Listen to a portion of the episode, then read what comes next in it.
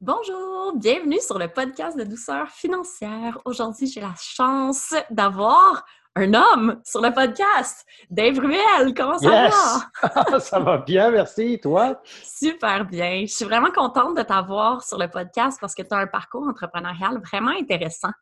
Puis j'avais le goût de l'amener sur un côté euh, de la douceur financière, mais surtout d'apprendre ton parcours parce que peu de gens connaissent vraiment Dave Ruel, enfant, Dave Ruel, le début entrepreneurial, et maintenant Dave Ruel, EFIC. Donc, il y a eu tellement de Dave Ruel différents. Puis, j'avais le goût d'en apprendre plus sur toi. Il y a Dave Ruel en speedo à un moment donné. oui, c'est ça. on va, on va passer par là. c'est ça. Donc, on va commencer. Qui es-tu, toi, Dave? qui étais-tu quand tu étais tout petit? On va oh commencer vraiment du bébé Dave. Là. Oh my God, bébé Dave.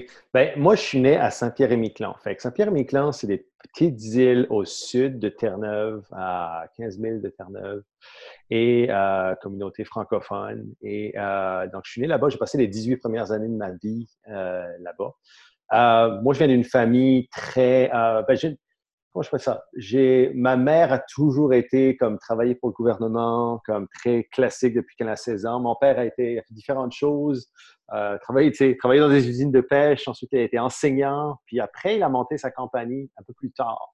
Donc moi, j'avais, euh, j'avais 13, 14, 14, 14 ans, je crois, quand il a monté sa compagnie. Euh, fait, ouais, fait qu'il était une compagnie de construction. Et puis, euh, fait j'ai pas nécessairement grandi, je te dirais, dans un, milieu entrepreneurial. On est ben, ben, euh, famille ben, ben classique, euh, classique chez nous. bébé Dave, il y a eu de la difficulté. Ben, bébé Dave, je dirais, jeune Dave a eu de la difficulté au niveau académique. Ça n'a pas été trop, trop reluisant. Ben, comment je pourrais dire ça? C'était pas un manque, tu sais, c'est pas parce que je comprenais pas ou que, mais c'était vraiment un manque de, je te dirais que le système académique me fitait pas, si tu veux. Il est rarement fait pour les garçons qui ont de l'énergie. Je te mais, je, mais, je, te dirais que je n'étais pas un gars comme super énergétique, comme je ne suis pas TDAH ou rien. Ben, euh, comme j'ai beaucoup d'idées comme n'importe quel entrepreneur, mm-hmm. mais j'ai jamais eu comme de troubles d'attention, des choses comme ça. C'est juste que je trouvais ça comme plat. Oui, c'est ça que j'allais dire. C'était juste plate, non stimulant pour toi. Donc, tu ne disais pas euh, je vais aller euh, étudier le soir. non, c'est ça. Et puis, c'est drôle, puis ça commençait vraiment de bonne heure où j'étais comme. Moi, c'est comme, parce que moi, mon, grand-père, euh, mon père William, lui, il disait, il était comme, il m'amenait à la, à la maternelle, puis j'arrivais là, puis il dit, ah, il dit, ah, tu veux-tu y aller aujourd'hui, dit Il dit, tu veux-tu venir faire des tours en Jeep avec tes pères? Ben là! Ben là moi, comme, bah, allez faire un tour en Jeep avec tes pères. mais ça a été très, euh, comment je peux dire ça? C'était ça. Et puis, j'avais toujours le, côté, comme, comme tu donnes, puis je suis toujours comme ça, tu me donnes genre des directives, je vais le faire à ma façon. Mm-hmm. Fait genre, comme, c'est drôle parce que c'est devenu une running joke dans la, famille chez nous, que, euh, j'ai encore ce cahier-là quand j'étais petit, c'est que la, la, la, la, consigne, c'était qu'il fallait euh, faire un, un, bonhomme de neige encore en petit collant. C'était, il ne veut pas faire de bonhomme de neige, il préfère dessiner des trappes à homard. pas rapport, là. C'est, fait, un, c'est, l'été, l'autre, c'est l'hiver, ah, mais, c'est correct. C'est le rapport, là, tu sais. quand je reprends le livre, c'est drôle parce que je reprends ce petit cahier-là, puis j'étais comme en maternelle, première année. Puis c'était comme, soit je fais aucunement, le, aucunement les, les, les consignes, ou je suis absent. J'ai juste été pas là pour l'activité parce que j'étais probablement en Jeep avec mon grand-père. Mais, ah, c'est euh, incroyable. Donc, tu avais déjà ça dans toi, de toujours un peu te challenger puis de faire à ta façon. Tout le temps. Et puis, euh, comment je pourrais dire ça? C'est, ça n'a jamais comme. Après, en grandissant, j'ai été. J'ai eu une phase un petit peu plus rebelle ou comme je me suis un petit peu rebellé contre l'institution. Puis j'étais comme. Ça me tente pas de faire ça. Puis, tu sais, quand tu es vraiment l'adolescent, et puis, ah, je devais être tellement chiant pour les enseignants. Là. je regarde ça, puis je suis comme. Parce que j'étais comme. Comment je peux dire ça? J'étais plus le genre de gars qui allait. J'étais pas là pour comme tanner, mais j'étais là comme. Si des choses je trouvais pas correctes ou qui faisaient pas de bon sens ou que je trouvais que c'était irrelevant, j'allais comme. J'allais challenger. J'étais comme, ben oui, mais c'est, c'est, c'est, c'est. Puis, tu sais, quand tu es dans. je comprends, là, quand tu es un enseignant, puis tu as 30, 30 élèves devant toi, puis tu dois, tu dois gérer ça. Tu n'as pas le temps de débaiter avec l'autre qui, qui s'en fout de ton cours, dans le fond, mais qui est. Fait que, bref, c'est un petit peu Toi, ça. tu fais de la philosophie, là. Tu sais, c'est comme Ah, les débats mais- sur les grandes lignes de la vie quand le prof est comme, ben, fais juste écrire ton participe passé, là. Oh my God! Karine, Car- je fais ça, j'ai une tendance à faire ça. Karine déteste ça. Elle est comme, OK, là, chaque fois que je dis ça, là, ben, là, tu le ramènes, puis là, c'est pas le bon mot. Je suis comme, non, non, ben. Je vis ça à la maison tous les jours. Mon chum, il est pareil. il challenge tout ce que je dis. Mais ça fait qu'on est des humains euh, qui s'ouvrent plus aux possibilités. ouais, Je te dirais, c'est incroyable. Être avec quelqu'un de challengeant, c'est une force. Parce que quand tu vas te dire ton opinion, tu es sûr à 100 c'est ça. Ouais, Et tu deviens fort euh, mentalement et fort dans les débats. Donc, c'est vraiment, c'est une force pour Karine de t'avoir. Mais dans le fond, c'est que, mais je sais pas, je sais pas pour ton chum, mais moi, je suis comme, je suis pas un gars d'opinion. Comme, je suis pas un gars comme de, c'est ça, comme c'est ça, puis c'est ça. Je suis plus comme débattre l'idée, OK, c'est ça, mais regardons-le de l'autre bord, puis regardons de ce côté-là, puis comme, c'est pour ça que adoré, quand j'ai fait des cours de philosophie, euh, j'ai adoré ça parce que c'était comme, il n'y avait pas de bonne ou de mauvaise réponse, c'était juste une question d'interprétation. Hey, ça, Oui. je capotais, j'aimais tellement ça. là. Ça, ça a été une de mes- un de mes cours préférés que j'ai pris. Là. Oui, mais c'est juste que les gens qui sont susceptibles, genre moi au début, et my God, quand quelqu'un vient te challenger toujours, un tu dis c'est vrai que tout le monde a tort puis personne n'a raison. Et je Ouais. pense que c'est la plus belle phrase que j'ai maintenant. Puis je dis ben oui, c'est vrai. Tu sais, toi dans ta situation, tu as raison. Moi dans ma situation, j'ai raison. On n'a même pas besoin. C'est tout. C'est tout est, tout est une question de contexte. Tout est une question de contexte. Puis c'est ça. tu sais, Moi, ça a été. euh, ça, ça a toujours été mon, mo- mon modus operandi. Je crois, tu sais, c'est pas. Puis, tu sais, comme quand tu grandis sur une île, tu sais, Saint-Pierre, là, comme moi, j'ai grandi sur l'île de Saint-Pierre, deux îles à Saint-Pierre-Miquelon, en Saint-Pierre, puis il y a plus petite île, mais qui a plus de monde, puis il y a Miquelon qui est une plus grosse île, euh, puis il n'y a pas beaucoup de monde. Tu sais, C'est un petit peu gros. C'est gros comme les îles de la Madeleine. C'est la même superficie, un petit peu. Sauf qu'on est deux fois moins. Il y a deux fois moins de monde. Mais euh, sur l'île de Saint-Pierre, c'est- c'est 9000 carrés. C'est petit, là. Donc, tu sais, les, les, tu pas nécessairement beaucoup, les opportunités sont vraiment, euh, sont vraiment limitées. Donc, euh, j'ai jamais, je suis jamais comme quand je suis à ça.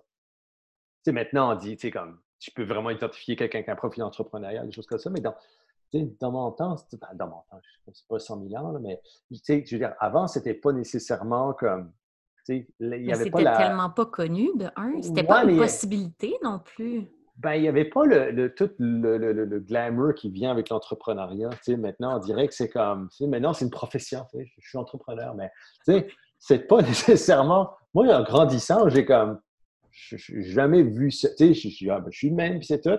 Puis je me, même jusqu'à tard, comme dans ma carrière entrepreneuriale, tu sais, comme, je me suis jamais considéré ou même appelé entrepreneur parce que j'étais comme, non, c'est juste ce que je suis supposé de faire, puis c'est aligné, mais j'ai. Mais maintenant, la majorité des coachs consultants disent qu'ils sont entrepreneurs. Puis moi, c'est quelque chose que je fais pipi dans les culottes tellement que je ris. Parce que je me dis, c'est pas ça. Il y a tellement deux mondes. Et ce mot-là, entrepreneur, est vraiment, comme tu dis, glamourisé. Ouais, mais c'est un petit. C'est intense. Ouais, c'est ça. On a, on l'a on l'a un petit peu. euh, on l'a guidé. Massacré. Ouais, on l'a guidonné pas mal. On l'a, tu sais, je veux dire, c'est, c'est le problème. c'est- n'importe qui peut. Comment je peux dire ça? C'est facile de s'appeler entrepreneur, mais après, que, OK, ben, qu'est-ce que tu fais exactement? Comme, c'est quoi pour toi être un entrepreneur? Tu sais, puis dans le fond, c'est ça. Tu sais, on a, moi, j'ai un podcast avec, euh, ben, tu, tu le sais, mais j'ai un podcast avec Mathieu Dumont qui s'appelle Les Instigateurs.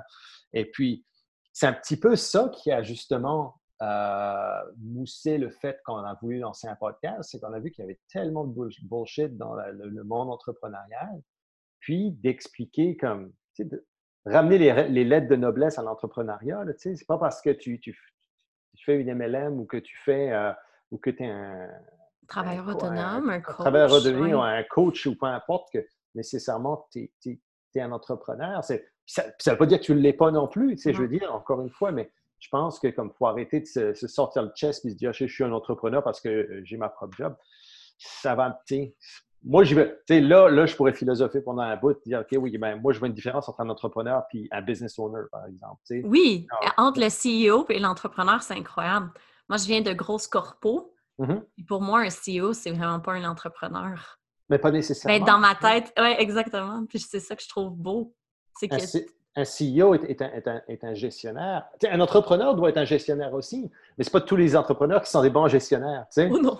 tu comprends, c'est ça. Et sur, généralement, non. Et ce pas tous les, gestionnaires qui, qui peuvent être entrepreneurs. Donc, tu vois un petit peu. Le milieu corporatif est spécial parce que j'ai comme. Comment je peux dire ça? Il y a tellement d'ego dans le milieu corporatif que, comme, tu sais, j'atteins ce niveau-là, etc. Puis je suis comme, je parle. Des fois, je suis comme, OK, ben, que j'ai envie de manger du monde tout cru. Là. Puis, tu sais, comme, j'ai mangé mon. J'ai mangé mes croûtes, là, tu sais. Je sais de quoi je parle, là. Fait, je n'ai pas envie de. Calme-toi, parce que ça m'a tellement comme. Je, travaille un petit peu avec du monde corporatif, là, mais master, je, je reste politically correct, là, parce que. Euh, mais c'est très important, les rangs, là, dans le corporatif. Moi, j'étais là-dedans. C'était vraiment comme si tu es rendu tel rang, tu as telle augmentation, tu as tel bonus. Tu sais, je suis restée dans le corporatif quasiment huit ans, j'ai atteint des, très hauts niveaux.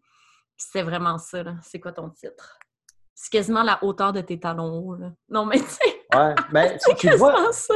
Mais c'est très, très, différent par rapport... C'est une question de culture aussi, puis tu mmh. vois comme... Tu sais, comme... J'ai travaillé, moi, ma carrière entrepreneuriale s'est fait majoritairement en anglais, dans le marché comme, tu sais, canadien, anglophone, puis États-Unis.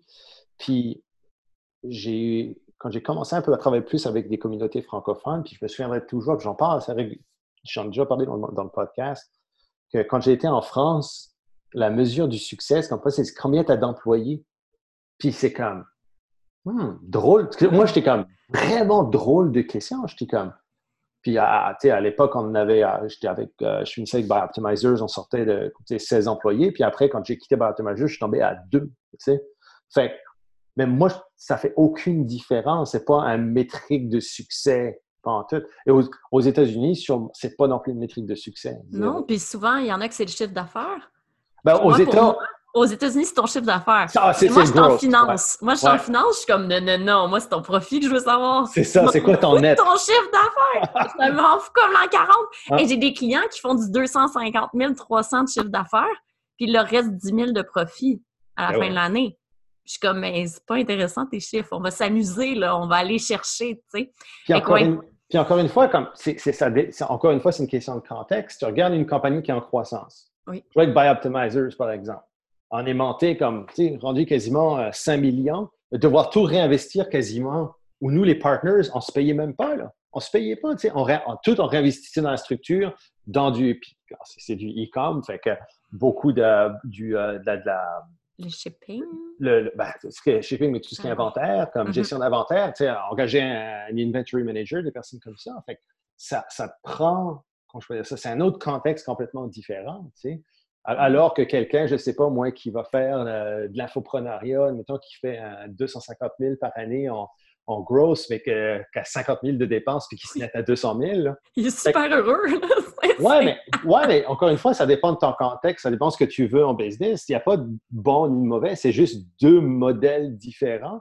Puis comment est-ce que tu fais comme, dans lequel tu, dans, lequel tu vas aller ou dans lequel tu es plus à l'aise, tu sais. oui, puis c'est aussi le risque. On va revenir à ça. Moi, c'est toujours ça. C'est quoi ton goût du risque? Ah, ben... Après ça, on, peut jaser, tu sais, à l'infini. Mais c'est vraiment, qu'est-ce, est-ce que tu vas être capable de dormir la nuit? c'est tout. Euh, c'est, ben, encore une fois, c'est vrai, tu as raison. C'est dans le fond, ça vient à la tolérance au risque. Que le, ton mode, ta tolérance au risque va probablement, et tes ambitions vont probablement dicter le tel, tel type de business dans lequel tu vas, tu vas œuvrer. Là. Il n'y a pas une business meilleure que l'autre. Puis si on va le voir, là, on va aller regarder toutes tes business. Est-ce qu'ils se ressemblent? Moi, j'ai l'impression qu'ils ont été complètement aux extrêmes. Tu as eu vraiment des, des, business complètement différentes dans ton parcours? Ça a été, euh, ouais, ça a été, euh, mais ça a été comme une évolution, comme tu ça, quasi logique peut-être, je ne sais pas. Mais euh, c'est tout à fait que ça tombé là-dedans. Fait ma première business online à succès, ça a été, ça a été au niveau du fitness. Ça a été. oui, tu faisais du fitness. C'est de même que tu as rencontré Karine, non? non, non, On, s'est, non, on, s'est rencontrés pendant que j'étais dans. Moi, depuis, ça fait. Ben, je dirais au début des années 2000, je suis, euh, je suis vraiment me suis lancé un peu plus comme sérieusement à m'entraîner, etc. Éventuellement, j'ai compétitionné en bodybuilding. C'est devenu ma passion, mon obsession. après ça, je suis devenu entre coach, entraîneur, etc. et puis, je vais te conter comment est-ce que j'ai monté ma première business online ou comment est-ce que j'ai eu comme le, le, aha moment, le eureka, si tu veux, de, la business. Moi, j'ai toujours voulu, comme, moi, pour moi, la liberté, c'est important et c'est toujours, mon, toujours mon, premier driver, je te dirais, en business. Euh, donc, moi, j'avais l'idée, si tu veux, de, d'avoir du temps pour moi. Tu sais, le gars qui n'a pas de réveil matin. Tu sais, l'image du gars avec la, avec la, sur, la, sur la beach avec son laptop. Là. Moi, j'étais comme, tu sais, ça, ça m'a, c'était comme, wow, le 4-hour work week, là, lifestyle. Puis je fais toujours la joke quand je fais du public speaking. J'étais comme, si vous avez essayé ça, faites pas ça. C'est vraiment pas, c'est vraiment pas une bonne façon. Mais de un, tu as, du sable dans ton clavier puis tu vois rien sur ton écran. Mais mis à part ça, ça va bien. tu mets ça sur, tes, sur, tes, sur ton laptop, sur tes cuisses, puis ça te brûle. Il surchauffe. Oui, il surchauffe. Il surchauffe. les poils te brûlent. En tout cas, terrible. Mais ça a été, tu vois, ça a été, moi, ma, cette image-là, on dirait. Ouais, cette image-là a été mon, mon motivateur. Mais je ne savais pas vraiment comment le faire. Je savais que j'étais euh, passionné, obsédé de fitness. Euh, je faisais un petit peu de training online, mais euh, dans le temps, tu sais, comme c'était vraiment les, les débuts, débuts de Facebook. Tu étais comme 2005? WordPress, WordPress, c'était comme, c'était compliqué. Mon premier website. C'était du code. C'est ah, épouvantable. Mais mon premier website, j'ai fait en HTML moi-même. Oh my God. Parce que quand j'étais jeune, tu sais, c'est ce genre d'affaires comme pourri à l'école, mais j'ai appris à faire mon, à coder du HTML tout seul. Genre, comme j'allais sur des websites, puis j'allais voir les source codes, puis je regardais les codes, puis je me, j'avais un. Parce que t'es hot, là, parce que les tutoriels euh, YouTube, ça n'existait pas, là, dans ce temps-là. Là. Il n'y avait aucun tutoriel, il n'y avait rien. J'ai juste regardé, puis j'ai étudié les codes sources, puis je regardais, puis hein, j'ai réussi à le figure out, puis j'ai bâti mon premier website de même, parce que mon premier website, c'était ma page personnelle, tu sais. J'avais, j'avais 14 ans, puis euh, parce, que moi, sur les îles, j'ai eu l'Internet pour la première... J'avais 14 ans, moi, quand, tu sais, quand Internet est arrivé dans Internet votre vie. est arrivé, là, comme... Puis tout le monde n'avait pas d'ordinateur. Je me connectais, moi, au, au centre de... On avait une, maison de jeunes. Mm-hmm. Il y avait un ordinateur, puis tu mettais ton nom pour aller. Puis, comme, honnêtement, comme personne n'était intéressé that much à ça. Moi, j'étais fasciné. J'étais comme, wow! Puis c'était le début des chat rooms, puis des affaires comme ça. Le fait que je puisse parler à du monde live de comme Montréal ou d'autres places, j'en revenais pas. Fait c'est ça. Puis du fil en aiguille, j'ai monté mon premier website, euh, ma page personnelle. Et puis, euh, et puis euh, dans le fond, c'est. Puis, après, j'ai laissé tomber un petit peu ça, mais le, mon skill de HTML, je m'en souvenais pareil. tu sais. Fait que j'étais quand même monté une page de base, et puis qui n'était pas si pire que ça. Et puis, j'ai fait mes premiers dollars là-dessus. Puis après, c'est ça, je compétitionnais en, je compétitionnais en bodybuilding, puis je suis allé, euh, j'étais sur un forum, on était sur un forum de discussion, puis euh, de bodybuilding, et puis c'était une compétition à Terre-Neuve, fait que j'allais euh, compétitionner, et euh, j'avais pas vraiment d'argent dans ce temps-là, fait que je pose sur le, forum, je dis, hey, je m'en viens compétitionner, je suis tout seul, s'il y a quelqu'un qui veut venir, qui descend, qui vient de l'extérieur, qui veut partager une chambre, etc., comme, let me know, tu sais. Puis là, il y a un gars qui s'appelle Lee Hayward qui me répond en message privé. Puis il dit Écoute, je compétitionne aussi. Euh, il dit Moi, je reste à St. John's, à Terre-Neuve. Il dit comme si tu veux, il dit comme viens rester chez nous. Il dit comme on, on compétitionne dans le même show. Fait que viens rester chez nous. Fait que je suis resté. Je suis resté chez lui. Puis là, j'arrive chez eux, je le connaissais, je le connaissais pas. Puis euh, ben, je le connaissais comme on, savait, on se voyait sur le, board, mais on ne s'est jamais parlé, si tu veux, en vrai. Puis je dis, ah, qu'est-ce que tu fais dans la vie, toi? Il dit, ben, moi, j'ai un, j'ai un blog de fitness. Je dis comme, ah, really? Il dit, ouais, ça fait depuis 1999 qu'il dit, j'ai un blog de fitness, puis euh, j'ai envie. Ben, T'as envie, mais comment tu fais? Ben, il dit, je fais comme, je fais dans les six chiffres. Là. Fait que là, j'étais comme, What? tu viens d'ouvrir tes possibilités. Toi, tu viens de dire, ah, qu'est-ce qui se passe? Stop everything right now. Comme, je veux vraiment, comme, OK, montre-moi comment ça marche, là.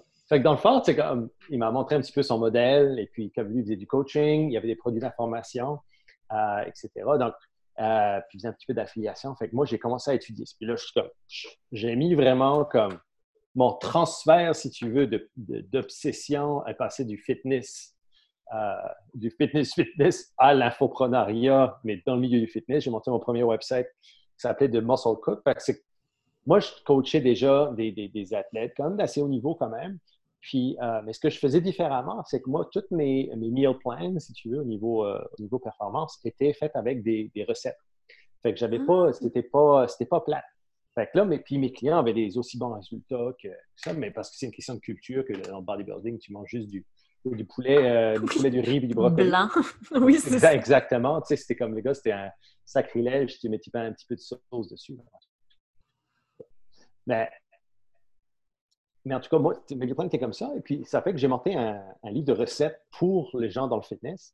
Et puis, ça, ça a été mon, premier succès parce que j'étais un des premiers, si tu veux, sur le marché à, ben, à sortir un produit de nutrition au niveau fitness comme dans l'infoprenariat et euh, surtout, j'étais le, le, premier comme livre de recettes pour euh, vraiment comme pour, les, pour le monde dans le fitness. Fait que c'était pas, pas la, la, prise de muscle, c'était anabolic cooking. Et puis là, j'ai eu beaucoup de succès avec ça. J'ai lancé, j'ai fait des lancements, tu sais, comme lancement, des lancements partenaires. On a travaillé majoritairement en affiliation pour vendre ce produit-là. Et puis ensuite, j'ai rencontré Karine en 2009 et Karine est en train de finir son, sa maîtrise en psychologie. Et puis euh, là, on a eu l'idée, j'ai eu l'idée de, de, lancer le Metabolic Cooking, donc la, version, si tu veux, pour la perte de poids, qui est appelée un peu plus pour les femmes. Oui. Donc, le marché de la perte de poids féminin est beaucoup, beaucoup plus gros que le marché de la, prise de masse musculaire. Fait là, ce qu'on a fait, c'est que Karine est devenue la face vraiment de ce produit-là. Donc, Karine prépare, comme on a tout développé le, produit ensemble. Puis, j'ai fait un, gros lancement orchestré. Ça, ça faisait quand même, comme un an et check que j'étais dans le, dans, le, dans le milieu. J'ai fait un gros lancement orchestré. Et puis ça, depuis ça, ça a été comme, ça a été vraiment le tremplin là, qui a amené la business au, prochain niveau. Là. Fait que, euh, on a, été le, été vraiment de la première business, si tu veux, qu'on a lancé en ligne. Est-ce que tu as été surpris par la croissance qui est arrivée tout d'un coup? Ou euh, tu l'avais prévu un petit peu que si vous alliez dans le marché féminin? Ah, non, c'était planifié, c'était planifié. Là. Je le savais, euh, c'est comique parce que j'avais collé, vu quand, on a commencé à faire, à, faire de l'argent avec, euh, puis on a quand même bien gagné dès le départ avec, avec The Muscle Cook et puis le, le, Anabolic Cooking, le premier cookbook c'était le temps où, dans le milieu du fitness, le lancement orchestré était, était hot. C'est comique parce qu'on le voit encore des lancements orchestrés maintenant, comme dans d'autres industries. Mais au niveau du fitness, ça a été comme dix ans passés, puis tu ne le vois plus non plus maintenant, mais il y a eu, une, je te dirais, une, une, fenêtre de deux à trois ans, comme tu relançais ton produit chaque année. Là, c'était. Wow!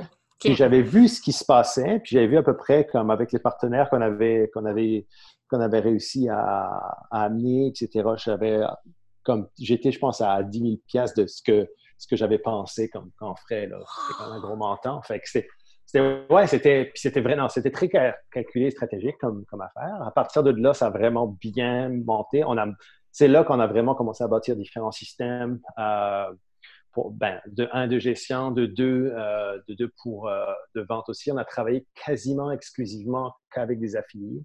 Et euh, il y a un moment donné, on avait quasiment 4500 affiliés là, qui, euh, qui, faisaient la promotion du produit. Fait que, euh, Est-ce que c'était des e-books ou c'était des livres physiques? E-book. E ah, c'est hot! Oh, wow. Ben oui.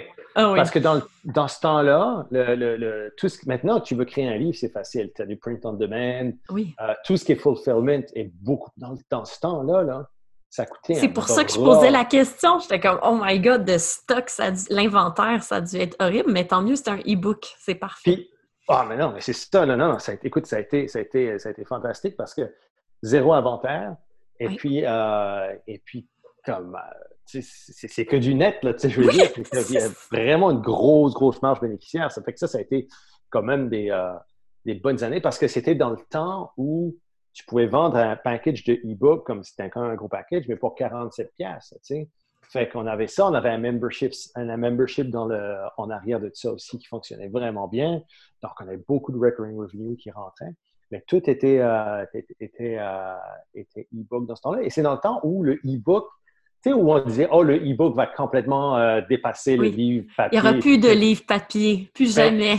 c'est ça, là. Fait que là, le e-book était hot, vraiment. Maintenant, tu te rends compte que le livre papier ne va nulle part. Là, ça, c'est là pour rester. C'est là depuis des, des millénaires et euh, ce sera encore là pour des millénaires. Donc, euh, ouais, non, ça a été, ça a été vraiment une belle, belle aventure, si tu veux. Ben, ça fonctionne encore, on en vend encore. Là, des, ah oui? là. Wow. écoute, c'est sûr que les revenus sont minimes comparativement à ce qu'on disait parce qu'on porte. Ça fait no joke, ça fait probablement comme. Que, après, j'ai rentré des partenaires stratégiques, etc.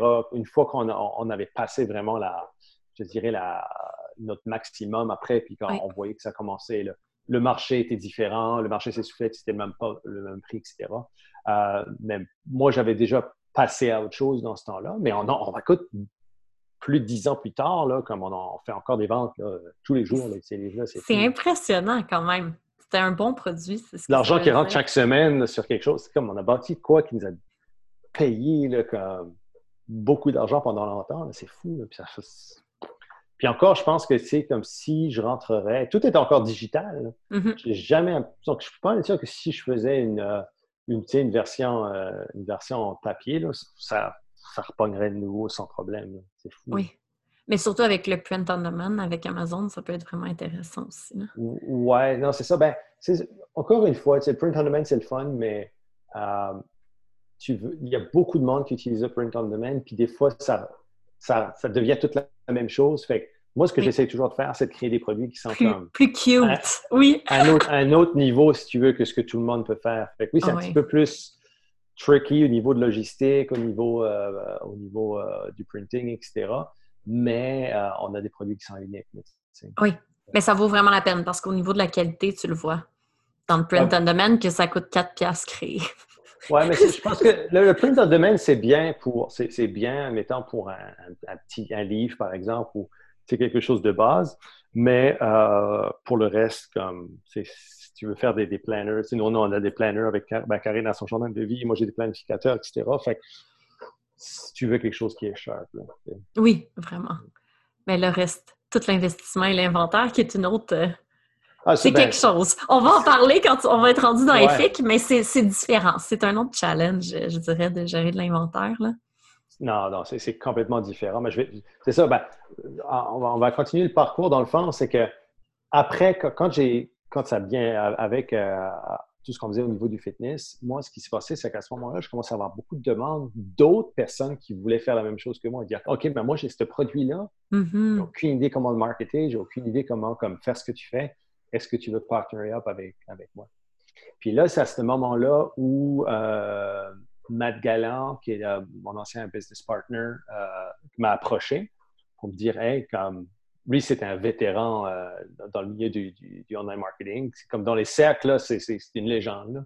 Et, oh, puis, et puis, moi, je dis puis dit, on devrait partner up. Il dit, je vois ce que tu fais, tu es bon en branding, tu as vraiment ce qu'il faut au niveau opérationnel. Dis-moi, ma, ma strength, c'est vraiment comme le marketing, puis le digital marketing, puis l'acquisition, comme l'acquisition, le paid traffic, puis euh, on peut faire vraiment une bonne équipe. on a commencé à, on a monté une compagnie qui s'appelait Balboa, Balboa Media, pour justement euh, prendre des clients en, publishing. Donc, ce qu'on faisait, c'est tout du digital publishing. C'est prendre un client qui avait idéalement un euh, une audience. Donc, quelqu'un, on a travaillé avec, par exemple, avec Elliot Hulse, qui était un influenceur, qui est encore un influenceur sur YouTube, au niveau du, fitness. Lui, il y avait 2 millions de personnes sur son, YouTube. C'est une grosse machine, mais il voyait qu'il ressortait peut-être 10% de ce qu'il pouvait ressortir, si tu veux, de ce business-là. Fait nous, on l'a pris, on a monté toute sa ligne de produits au complet.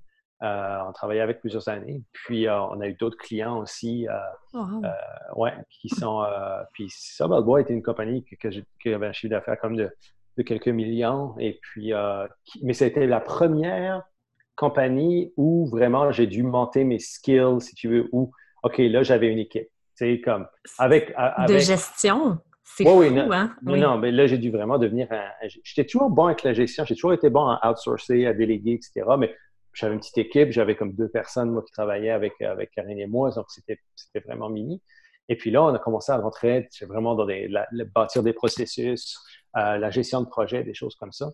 Et là, ça m'a forcé vraiment à, monter ma game entrepreneuriale. C'était, c'était vraiment comme, ça a été la meilleure école dans le fond pour moi. J'ai fait ça plusieurs années, jusqu'à, comme marché par contrat jusqu'à temps où j'ai eu l'opportunité d'investir dans euh, Bioptimizer. C'est une compagnie de suppléments alimentaires euh, naturels, donc euh, enzymes probiotiques, des produits comme ça, pour spécialiser dans la digestion.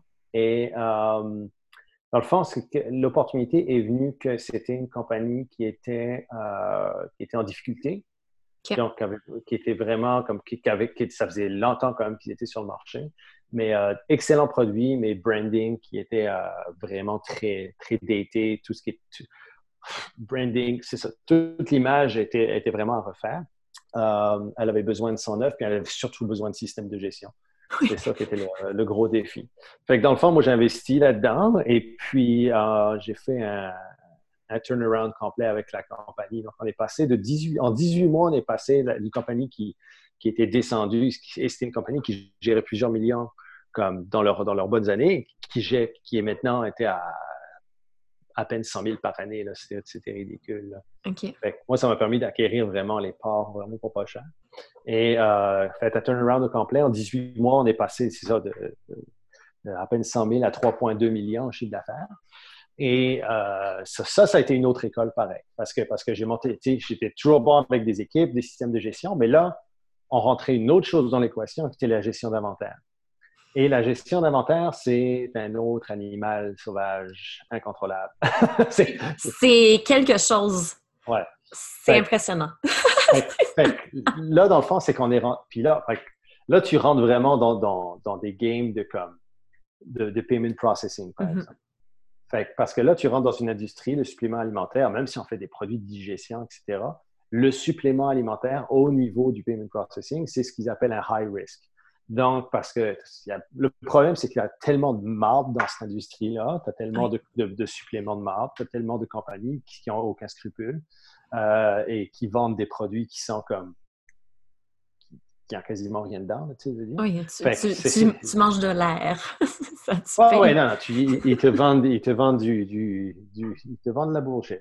Fait que nous, nos produits, puis c'est comme. Nous, pourquoi j'avais investi en Bioptimizer, c'est que les, les produits étaient tout le temps, euh, c'est top qualité. Fait qu'on avait, euh, on faisait affaire, on avait exclusivité, si tu veux, sur des, certains, certains enzymes et aussi on mm-hmm. avait sécuré euh, un strain de probiotiques en exclusivité. Donc là, ce qui était intéressant, puis écoute, on faisait des vidéos de démonstration justement de la digestion d'un steak. C'était fou, là. On montrait la digestion. On a, ben, il y allait encore sur la, page de vente des, des enzymes, mais la, digestion d'un steak avec comme normal sans enzymes, ben, il n'y a aucune mm-hmm. digestion qui se fait. Euh, avec juste des enzymes et avec des enzymes probiotiques. Tu vois les enzymes et les probiotiques fonctionner, si tu veux, dans, la, dans, dans le liquide avec le steak, puis le steak qui est en train de se désintégrer over time. Wow. Fait que là, on montrait vraiment, regarde, écoute, on, ça fonctionne. a un produit qui fonctionne, puis on paye vraiment. Oh, ben, c'est un produit qui coûte cher quand même. Mm-hmm. Comme n'importe quel produit. Tu peux aller le cheap way, puis comme, tu sais, ce qu'ils appellent le white label, c'est que dans le fond, c'est tout le même produit, puis je dirais que 80% des suppléments, c'est ça que c'est. C'est du white label. C'est juste que le label, l'étiquette en avant est différente, mais c'est la même compagnie qui produit ça pour 50 compagnies. C'est juste que tu achètes du branding. tu achètes du branding. du white labeling, c'est ça que c'est. Et nous autres, on ne faisait pas de white labeling. On travaillait, si tu veux, en, partenariat avec certains laboratoires qui créaient les strains de probiotiques, qui, étaient, qui encapsulaient, etc. Mais tout était, si tu veux, euh, tout était unique. Il n'y avait pas white labeling. C'était pas du white label. Donc, euh, on, ouais, on a, écoute, ça, on a monté cette compagnie-là. Fait que là, moi, tu rendu là, euh, la compagnie, ma compagnie de fitness fonctionnait en, comme, pas, je ne dirais pas à plein régime, mais qui était quand même fonctionnait bien, était pas mal déjà automatisé pour la majeure partie. J'avais, j'avais quand même Joey qui était là, bon staff, comme pour gérer la, business. Euh, il y avait la compagnie de publishing. Oui, qui roulait encore. Oui. Tu en avais trois. Oui, trois, trois, dans les sept, trois, trois dans les sept chiffres. Comment allait ton stress à ce moment-là au niveau de. ça, écoute, comment je peux. So, moi, je suis quelqu'un, je peux en prendre, OK? Je suis comme, un, un, high performer, je, comme, je, peux, je, peux y aller pour un, un bout. Puis, euh, rendu, il y a différentes choses qui sont passées euh, de mon, comme, au niveau de la business, comme tes, trois business. Fait là, ma business fitness, pas de problème, tout était déjà automatisé pour la, meilleure partie. Euh, au niveau de la compagnie de, la compagnie de, publishing, on a perdu un gros, un gros client là. Parce que justement, moi, de mon côté, je m'adaptais à on avait une équipe là, mais lui, le, ce gros client-là, était s'habituait, si tu veux, que j'étais là comme tout le temps. Puis là, l'équipe prenait over beaucoup de choses. Fait tu sais comment ce que c'est, c'est comme la, pas la perte de confiance, alors que ces, chiffres étaient comme en croissance, etc. Puis on a perdu ce gros client-là quand. Euh, et ça a, été un, un coup dur quand même parce que c'était un client avec lequel on avait vraiment mis beaucoup de, de, temps, on avait des plans, etc. Puis on avait mis tout vraiment en place pour la croissance. Et puis, euh, on s'est fait. En tout cas, je ne rentrerai pas, je ne veux pas laver mon linge sale en public, mais c'était comme. On a eu il y a eu des promesses qui ont été faites puis qui n'ont pas été tenues. Et euh, on s'est fait chier dans les mains, dans le fond. Fait ça, ça a été un gros coup dur que ça qui ça, m'a quand même beaucoup affecté. Euh, et ensuite, au niveau personnel, on a eu ben, on, a eu un, décès tragique euh, dans, ma famille. Je ne sais pas si je t'en avais parlé ou Karine t'en avait parlé, mais euh, en tout cas, mon, oncle a été, a été assassiné. Ça a été, euh, écoute, je ne rentrerai pas dans les détails, mais c'est, ça a été, ça a été un, ça a été un, gros coup, si tu oui, veux. Puis c'est un choc aussi. Un choc émotionnel. Et ça, ça s'est passé comme dans l'espace d'une semaine. OK? J'ai perdu mon gros client. Euh, fait que là, je te dirais que, tu sais, même si tu as tous tes systèmes, euh, tes systèmes de, gestion pour toi-même au niveau self-leadership, mm-hmm. moi, je n'ai pas de problème, tu sais, comme gestion du temps, etc. C'est sûr, j'étais très, très busy. Donc, tu max out un petit peu ta capacité. Tu sais, es toujours go, go, go. Mais on ne te prépare pas pour, euh, tu sais, on parle de santé mentale, tu sais, on parle de santé physique. Mais ta santé émotionnelle, c'est autre chose. Puis ça a été la première fois que j'ai. ben, c'est un petit peu ça, tu sais, comme ça a été vraiment, moi, la, la, la, la période de ma vie où j'ai où j'ai je me suis rendu compte que, wow, OK, faut que tu prennes tes émotions soient une check, là, parce que ça m'a, ça, ça m'a comme, même si tout le reste était une check, ça, ça m'a, ça m'a mis à terre. Fait à partir de ce moment-là, j'ai eu des, j'ai eu des, euh, j'ai eu des, euh, des, décisions, si tu veux, à prendre. Donc, de un, on a commencé, moi puis Matt, on s'est dit, on dit, regarde, qu'est-ce qu'on fait? Parce que Matt était aussi un partenaire dans la compagnie de supplément. Il qu'est-ce qu'on fait? Est-ce qu'on décide de garder la compagnie de publishing? Ou on met tout sur la compagnie de la compagnie de supplément? Donc là, ce qu'on a décidé de faire, c'est qu'on regardait ce qu'on a fait pour, si tu veux, que ce gros client-là était déjà un gros trou pour nous. Mm-hmm. Euh, on avait d'autres clients, etc., mais l'opportunité était trop grande avec la compagnie de supplément. Donc, ce qu'on a fait, dans le fond, c'est qu'on a partneré up avec, avec, avec différentes compagnies de publishing et on a mm. travaillé avec eux autres pour justement que les clients, il y ait une continuité pour ces clients. Donc, eux autres, dans le fond, on continue à travailler. Notre équipe était là, on a une période de transition. Et puis, ils ont, on les a, ils ont, euh, on a, on les a, si tu veux, on a vendu nos assets et nos partnerships à d'autres compagnies de supplément, euh, avec d'autres compagnies de, publishing, euh, en accord bien entendu avec nos, nos partenaires euh, qui, avec les, personnes qui ont publié. Mais, en faisant une transition vraiment douce pour les clients aussi, en les respectant, c'est vraiment bien. Oui. Donc, ça n'a pas été, comment je peux dire ça, ça n'a pas été une compagnie que j'ai vendue comme, OK, voici la compagnie, mm-hmm. etc. on, a, on a commencé, à, on a vendu nos, on a vendu nos, nos assets, si tu veux, dans, dans chaque projet euh, séparément. Et, euh, et après, bon, on, a, on a focusé sur la compagnie de supplément. Moi, après ça, comment je peux dire ça, il me restait, j'étais un an déjà dans la compagnie de supplément. Euh, moi, quand j'ai acheté la compagnie, ben, les, parts de la compagnie, on a fait un operating agreement avec les partenaires déjà en place. J'ai dit, OK, je vais être CEO pendant deux ans. Après ça, je veux on, voit ce qui se passe. Fait moi, je on s'était donné trois options à la fin de ces deux ans-là. C'est soit je continuais dans mon rôle de CEO, et puis euh, là, on rentrait à. puis là, on s'entend que les deux ans, je ne me suis pas payé. Ces deux ans-là, tu comprends-tu? Là, j'avais investi, mais je, travaillais comme CEO, CEO mais c'était vraiment. Euh, oui, puis ça, c'est vraiment important euh, que les gens comprennent ça. C'est que ça se peut que tu sois CEO, mais que tu ne te verses aucun salaire. Quand tu es ben, en restructuration, ça arrive. Ça dépend de. Ben, ça dépend du cash, ça dépend du cash flow disponible. Mais moi, j'ai appris la compagnie, elle avait très peu de cash flow, tu comprends-tu? Fait que mon investissement initial, c'était aller dans du cash flow, puis de l'inventaire. Fait que rendu là, comme il fallait qu'on n'ait pas le choix de continuer sur la, la, croissance. Donc, les trois options, c'était que soit je continuais comme CEO, soit je me faisais remplacer comme CEO euh, et c'était euh, le, salaire du CEO était pris sur mes dividendes euh, à la fin de l'année. Ou je vendais, ben, il fallait que ce soit fair pour les autres, les autres, partenaires. Et soit, soit je vendais mes parts aux partenaires à on, avait, on a fait une formule préétablie de si on arrive là, et puis, euh, ça. Mais à, moi, quand j'ai signé l'operating agreement, je sais, je vais-tu aimer ça? Je vais-tu comme, tu sais, comme, comment ça va, ça va se passer? Mais avec ce qui s'est passé, si tu veux, comme la, la, charge émotionnelle qui s'était ajoutée, euh, le décès de mon oncle, puis tu sais, j'étais quand même assez proche de mon oncle, c'était comme mon, dirais, mon, mon, grand frère. Moi, je suis le plus vieux dans la famille de tous les petits-enfants. Lui, c'est le frère de ma mère. Puis euh, ça a été ça a été un drame. personne ne s'attendait à ça. C'était quelque chose c'était quelque chose de vraiment inattendu. Et puis, euh, ouais, c'est, j'ai, autant que j'ai aimé la game, que j'aime la game de la de business, là, j'étais rentré deep dans la game. Tu comprends-tu? Avec trois compagnies qui roulaient à fond. C'était intense. Ben, c'est ça, mais tu comprends? Comme, j'aime ça, j'aime la game, mais là, j'étais comme, je me suis pensé, j'ai dû réévaluer. Puis là, Charliana, Charliana est arrivée en, en, 2014, ma première, ma première fille. Donc, Là, ça change, ton, ça change complètement tes, tes priorités, puis ton, temps aussi qui est disponible. Euh, et là, c'est ça, j'ai rétabli mes priorités, me dire qu'est-ce que tu veux vraiment, qu'est-ce qui est en. C'est bien, c'est le fun, c'est la, la, game de business, mais qu'est-ce que tu veux? Puis moi, ça a toujours été la liberté.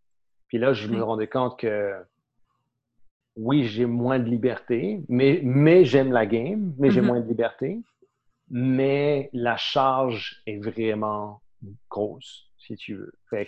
Surtout avec, avec la charge émotionnelle qui s'ajoutait là. Donc là, j'ai décidé en euh, 2016 de, de, vendre, de vendre mes parts, d'exercer cette clause-là dans, dans l'operating agreement et puis euh, de vendre mes parts. Est-ce que tu crois que parce que tu es devenu papa, il y a aussi une autre charge émotionnelle qui est arrivée dans ta vie? Ben oui. Qui a fait que toutes les cartes se sont comme déplacées euh, parce que c'est ça, tu es ben devenu papa. Ça fait quand même une grosse différence, je pense, comme entrepreneur, le avant papa et le après. C'est complètement différent parce que on c'est comique parce qu'on en a jasé avant. Oui, juste avant d'enregistrer.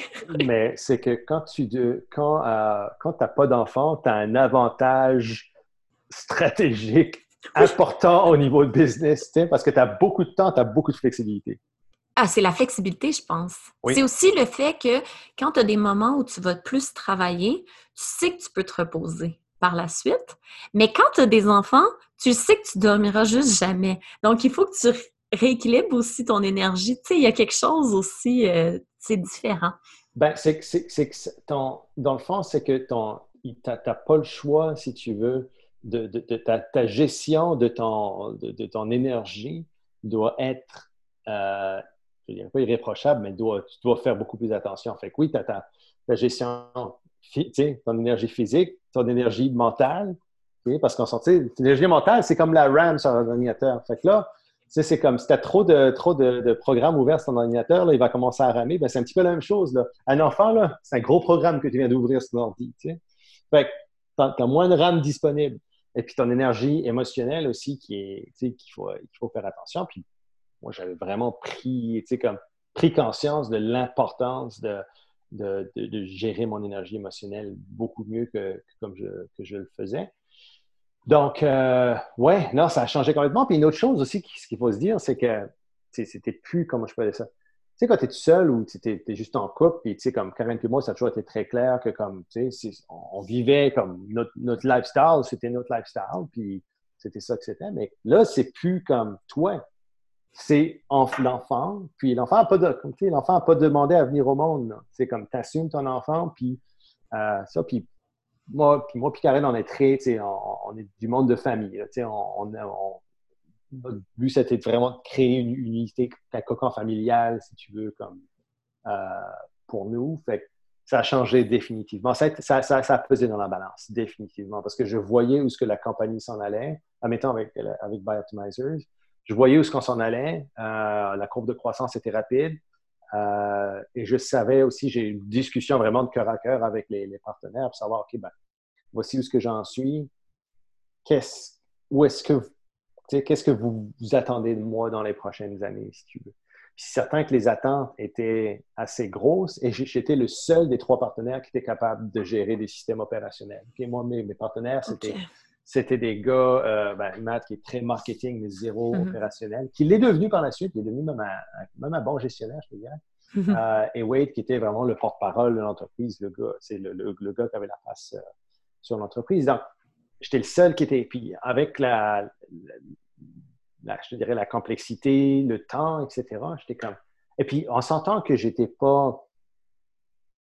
C'est pas un sujet, tu sais, la digestion, c'est pas un sujet qui me passionne. Euh, tu comprends? Au point de travailler 80 heures semaine, tu sais, comme je dire. Non! C'était. Euh, fait il y en a pour qui ça l'est, mais pour, pour moi, ça ne l'était pas. Fait il y avait tout ce côté, je te dirais, euh, où j'étais moins enligné avec ce que je voulais vraiment. Fait que là, c'était le temps de prendre comme, OK, on va offloader un petit peu et puis prendre, euh, voir ce qui se présente.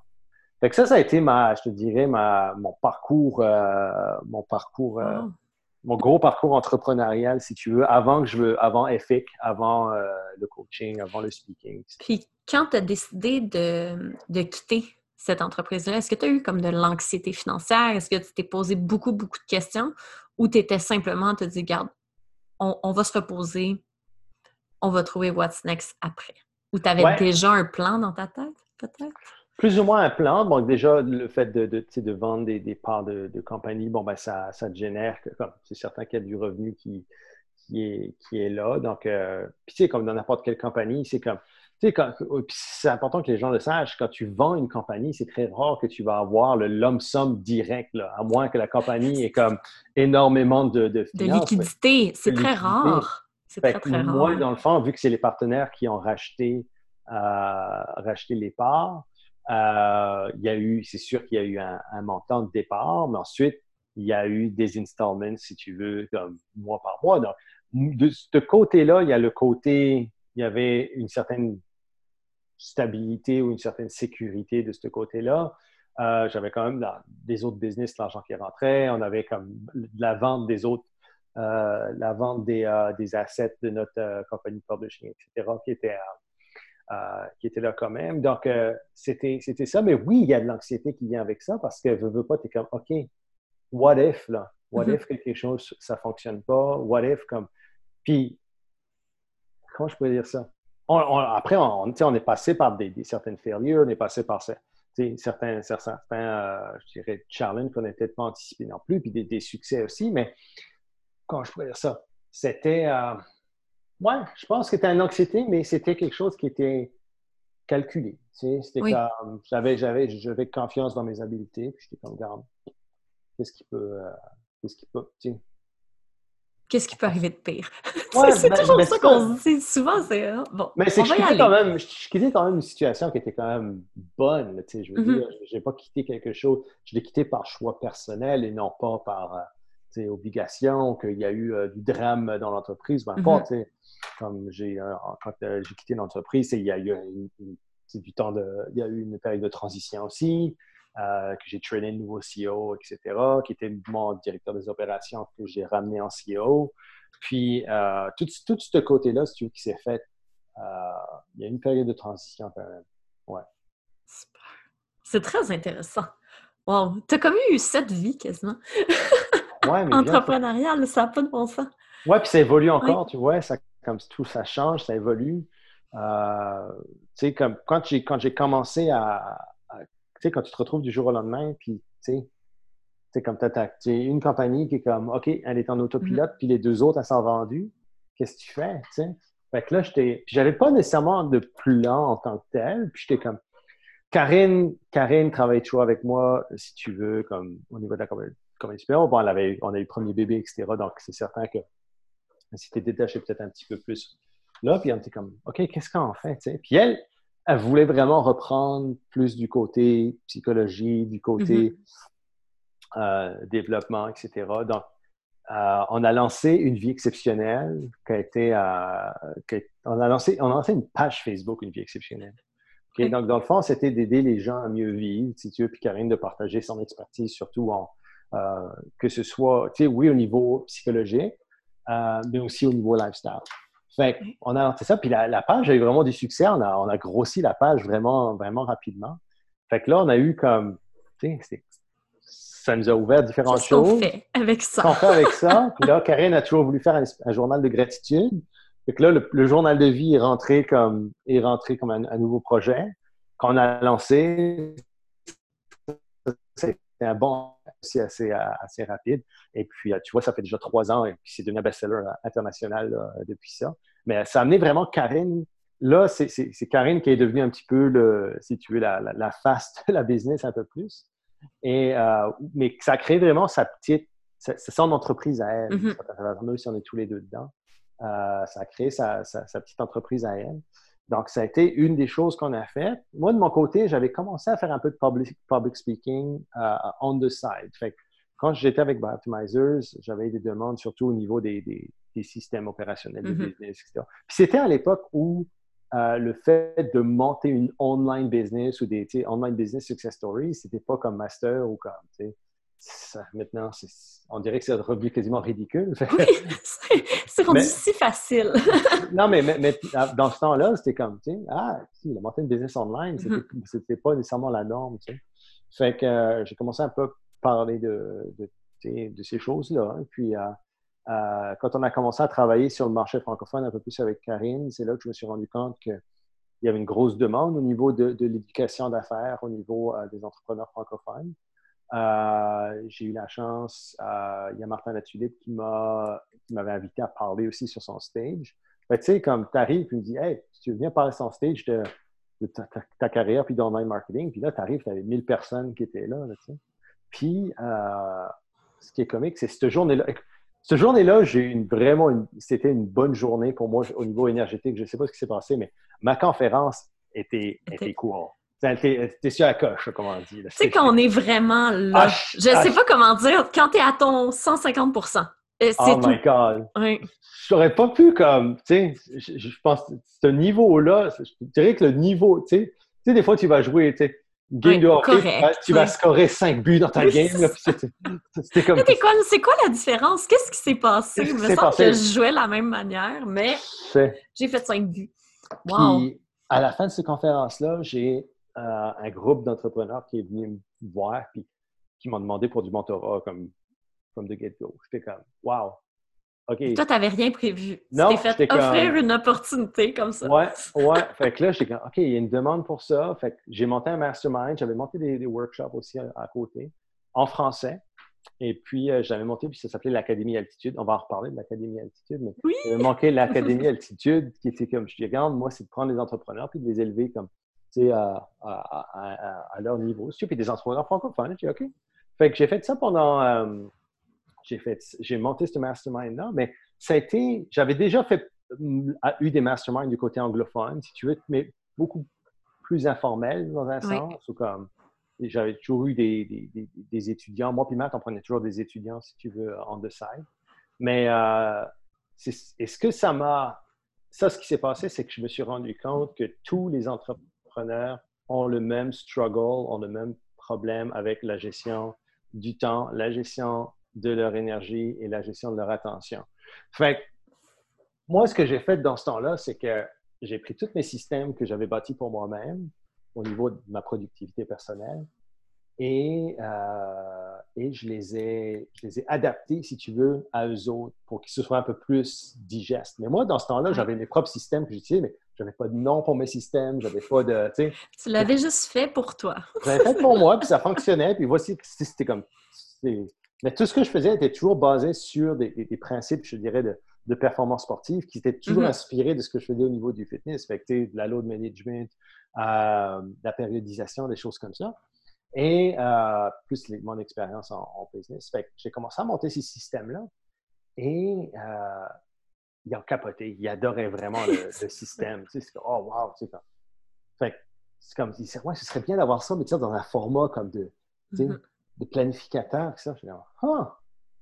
Fait que là, ni une ni deux, j'ai commencé à regarder ça, j'ai commencé à standardiser un petit peu, un petit peu tout. J'ai fait un, modèle, on a, on a, commandé un rough draft de, de, planner, on a commencé à regarder à ça, puis c'est le même que le, planificateur euh, est là, comme c'est lancé, on n'avait même pas de EFIC existait, le nom de la compagnie n'existait même pas encore. C'était vraiment comme un, rough draft. Et puis ensuite, EFIC, est, EFIC veut venir, veut dire efficient et puis euh, efficiency et efficacy en anglais, donc euh, qui est efficience et efficacité dans le fond. Et euh, donc on a monté, puis là c'était le fun parce que je pouvais remonter une autre brand, et puis moi j'adore ça, monter des... Le building face, j'aime vraiment ça. Fait que, on a monté, on a monté euh, petit à petit. j'ai eu beaucoup de demandes à ce moment-là pour plus du côté éducation, donc des, des workshops, euh, des workshops, des masterminds, mais aussi de la, du consulting. J'ai fait pas mal de consulting pendant une couple d'années. Euh, je te dirais qu'il y a un petit... Comment je peux dire ça? Ça a modelé la façon dont l'entreprise a évolué. C'est que le consulting est devenu quand même une grosse partie de ce qu'on faisait. Donc, dans le fond, c'est que des compagnies qui n'avaient aucun système opérationnel ou qui étaient complètement euh, chaotiques nous, on arrivait, puis on cleanait ça up, on mettait tout, euh, fair and square, puis, et puis on travaillait vraiment en consulting avec ces personnes-là. Donc, euh, on a fait ça. Et. Euh, puis EFIX, c'est en anglais. Tu es vraiment avec une crowd en anglais. Ton consulting est en anglais. Tout.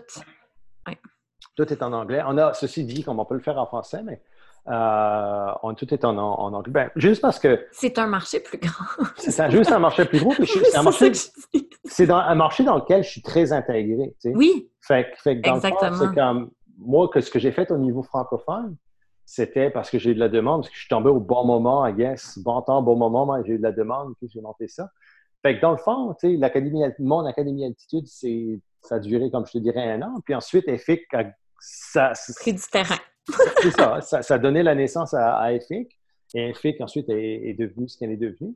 Et euh, l'année passée, on a pris la décision, j'ai pris la décision justement d'arrêter euh, euh, d'arrêter de coacher et de consulter comme mon modèle d'affaires. J'ai décidé de lancer, comme de mettre EFIC en premier mm-hmm.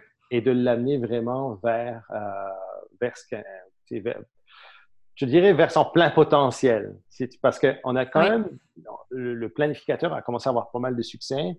Euh, dans, je dirais que ça n'a jamais été mainstream, mais dans les milieux dans lesquels les gens l'utilisaient, ça a été très, très, très euh, populaire. Et on a commencé à avoir beaucoup de, beaucoup de demandes pour, faire pour utiliser la méthodologie en, coaching. Oui. Fait que c'était, OK, mais comment est-ce que je peux faire, moi, pour, euh, pour prendre la méthodologie et puis l'enseigner à mes. oui, et puis aussi générer, générer du revenu avec ça. ça ben reste que c'est ce qui est intéressant aussi, mmh. rendu là. Donc, moi, ce la, question que je me suis posée dans ce temps-là, c'est que, OK, comment est-ce que je fais pour moi, pour générer le revenu pour moi, mais aussi comment, comment aider, si tu veux, mmh le, partenaire euh, qui travaille avec nous autres à générer aussi du profit? Fait quand tu regardes, moi, je viens du, tu sais, ma première business, ça a été l'affiliate marketing. Puis, mm-hmm. dans l'affiliate marketing, c'est, je l'appelle du win-win-win. Mm-hmm. C'est si le client gagne, tu as un bon produit, le client gagne, et ton partenaire, l'affilié gagne parce qu'il fait, il fait de l'argent, mais aussi il met un produit de qualité dans les mains de son client. Et toi, tu gagnes parce que, tu sais, généralement, tu travailles sur du volume, tu travailles sur, euh, euh, tu sais, tu vends ton produit aussi. Donc, puis je pense que toi, c'est ça la base, de toujours avoir un produit final qui est A1. Ouais, c'est que dans le fond, c'est d'avoir quelque chose qui est comme le, top produit que je peux. Mm-hmm. Tu sais, que dans le fond, c'est comme, c'est facile, c'est que si les gens le veulent promouvoir, sans nécessairement de, du côté financier, quand on me demande, c'est comme, est-ce que je peux le promouvoir? Il n'y a personne parce qu'ils savent que j'ai un IPC de temps ou, peu importe. C'est pas le point. Là. Pour eux autres, c'est un bon produit. Je veux le promouvoir. Comment est-ce que ça fonctionne? Est-ce que tu as un programme d'affilié? Est-ce que tu as un programme de, de, wholesale? Peu importe. Fait moi, dans le fond, ça m'a reforcé à monter un modèle comme ça pour effet. Mm-hmm. Et ce qu'on a fait, c'est que vu qu'on avait beaucoup de coachs, et puis là, on rentre dans une ère aussi où il y a beaucoup, beaucoup de gens qui se lancent dans du, dans du business coaching.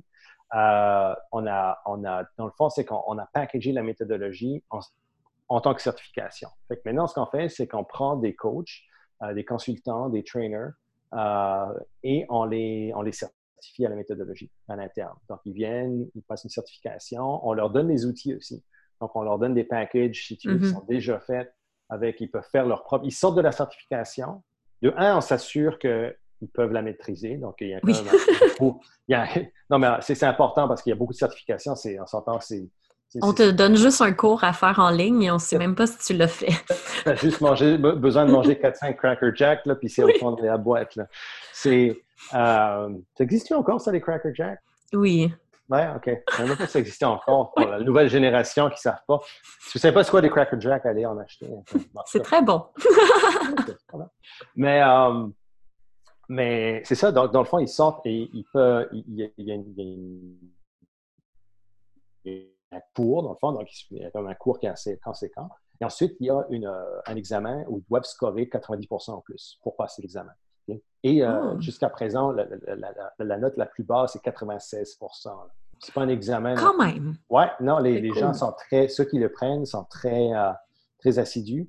Et dans le fond, ce qu'on leur donne après, c'est qu'ils ont accès à un centre, à ce qu'on appelle le, Partners Development Center, qui on leur donne des outils pour justement mieux réussir. Donc, de un, des outils qui sont done for you, comme ils ont accès à un, package de workshop mm. euh, qu'ils peuvent vendre directement. Fait moi, par exemple, quand les workshops EFIC, quand on les faisait, c'est 5000 pièces la journée, on arrive dans la compagnie, 5000 mm-hmm. pièces euh, ou dans le groupe d'entrepreneurs et euh, c'est une journée à 5000 dollars. Fait que pour, pour un coach qui regarde ça, c'est comme, OK, j'ai la framework, puis je peux le faire, mon propre workshop dans ma communauté, ça, c'est super avantageux. Fait de un, il y a ça. Il y a le fait qu'ils peuvent prendre tout le matériel qu'on a aussi. Ils ont une licence pour utiliser notre matériel, notre IP. Et ils peuvent, admettons qu'ils sont un groupe de coaching, mastermind, ils peuvent prendre telle chose, telle chose, telle chose. Parce que moi, de mon côté, euh, j'ai décidé de ne pas garder l'exclusivité, si tu veux. Euh, je fais encore du coaching, je fais encore des, des, masterminds, des ateliers, etc., mais c'est pas rendu, c'est pas mon, mon modèle d'affaires. J'aime faire ça, j'adore les masterminds. Les masterminds est probablement mon, mon, euh, mon format favori euh, en tant qu'éducation. Et puis, ouais, c'est vrai que dans le fond, on travaille avec, euh, vu que j'ai ça, ben, je peux leur donner beaucoup de, beaucoup, oui. beaucoup de support, si tu veux, pour développer leur business. Fait que là, on rentre dans un modèle win-win-win. Euh, on a lancé Tout le monde est heureux. ouais, mais c'est le fun. comme j'ai vraiment, c'est le plus de fun que j'ai eu dans cette business-là juste depuis le départ parce que c'est un modèle qui, qui me fit. Fait que, euh, on a le, là, on a lancé à l'automne, on a lancé le, le, premier, le bêta, le, le bêta round pour la certification. Et là, on vient de lancer la première, euh, officiellement, l'enregistrement pour les, euh, la nouvelle, si tu veux, la, nouvelle année. Donc, on rentre, euh, on rentre les, les, les, coachs, on les appelle les FX Certified Partners. Donc, Certified Productivity and Performance Coach, qui est le statut qu'ils ont avec ça. Puis, on est déjà... Tous les coachs d'affaires devraient le faire. Ben, Mais c'est vrai, c'est très intéressant la manière euh, ouais, de gestion. Parce que je l'ai utilisé, le Effic Planner, j'ai pas fait la certification. J'étais comme Ah, c'est hot comment tu déconstruis? C'est intéressant. Ben, ça, ça, donne une framework, ça donne une structure pour les coachs si tu veux poursuivre. Mm-hmm. fait dans le fond, si tu as une méthodologie particulière, euh, nous, on n'est pas, c'est pas une stratégie, c'est pas une méthodologie de croissance d'entreprise directe, comprends-tu? C'est une méthodologie qui va de support pour beaucoup d'entrepreneurs. Tu sais? Fait que tu apprends tout ce qui est au niveau time management, gestion, mm-hmm. gestion du temps, gestion des tâches, gestion énergétique, toutes les choses qui sont importantes, si tu veux, pour développer un bon entrepreneur. Fait il y a beaucoup d'entrepreneurs qui, prennent ça, qui, qui, qui, l'ajoutent, si tu veux, à leur, à leur propre euh, système ou leur propre euh, enseignement. Puis c'est un parfait complément pour eux autres. Donc, euh, puis écoute, on a eu de la demande, puis là, on est rendu déjà, on est, on est déjà sur trois continents. Fait qu'on est déjà, on est déjà, ouais, on est des, ben, on a Canada, États-Unis, euh, Canada, États-Unis, euh, Australie. Mm-hmm. Puis là, on, entre en Europe. On a un premier euh, partner qui est en Norvège. Là. Euh, Et EFIC est, le moins connu en Europe un petit peu. On a beaucoup focusé sur Canada et États-Unis. Mais de, si tu veux, c'est fou. C'est dire, hey, on est déjà rendu sur trois continents, puis c'est juste le départ. puis, la gestion d'inventaire Ben, ça, se passe bien. Se fait bien? Oui. ça se fait très bien parce que tout était déjà. Le, planner était le, mm-hmm. produit consommateur qu'on vendait déjà depuis le départ. Fait qu'on est, on est en train de l'améliorer justement. C'est qu'on était très basé Canada-États-Unis, donc on n'a pas de problème là-dessus. Et là, on est en train de rentrer, euh, de checker. on n'est pas en train de checker, on est dans la, au niveau de la logistique pour euh, améliorer notre logistique en Europe. Oui. Donc, on est en train d'évaluer ça parce que, ouais, en Australie, mais euh, d'abord, je te dis. Ben, la Chine, d'habitude, l'Australie, c'est Oui, mais c'est tout, tout, dépendant. C'est que nous autres, on, imprime, on, fait imprimer en Chine tous nos produits. Et euh, donc, euh, là, dans les prochaines commandes, on va en envoyer en Australie. Mais là, l'Europe, qui est probablement le marché principal, à cause que quand on deal avec le fulfillment, on deal aussi avec les, livres à Karine, donc journal de vie, journal de vie pour enfants. Donc là, on est en train de setter le fulfillment pour être plus abordable pour nos, euh, nos clients européens. Parce que pour l'instant. vos coûts, là. oui, ben là, nos clients européens, pour l'instant, ils, ils s'achètent du Canada.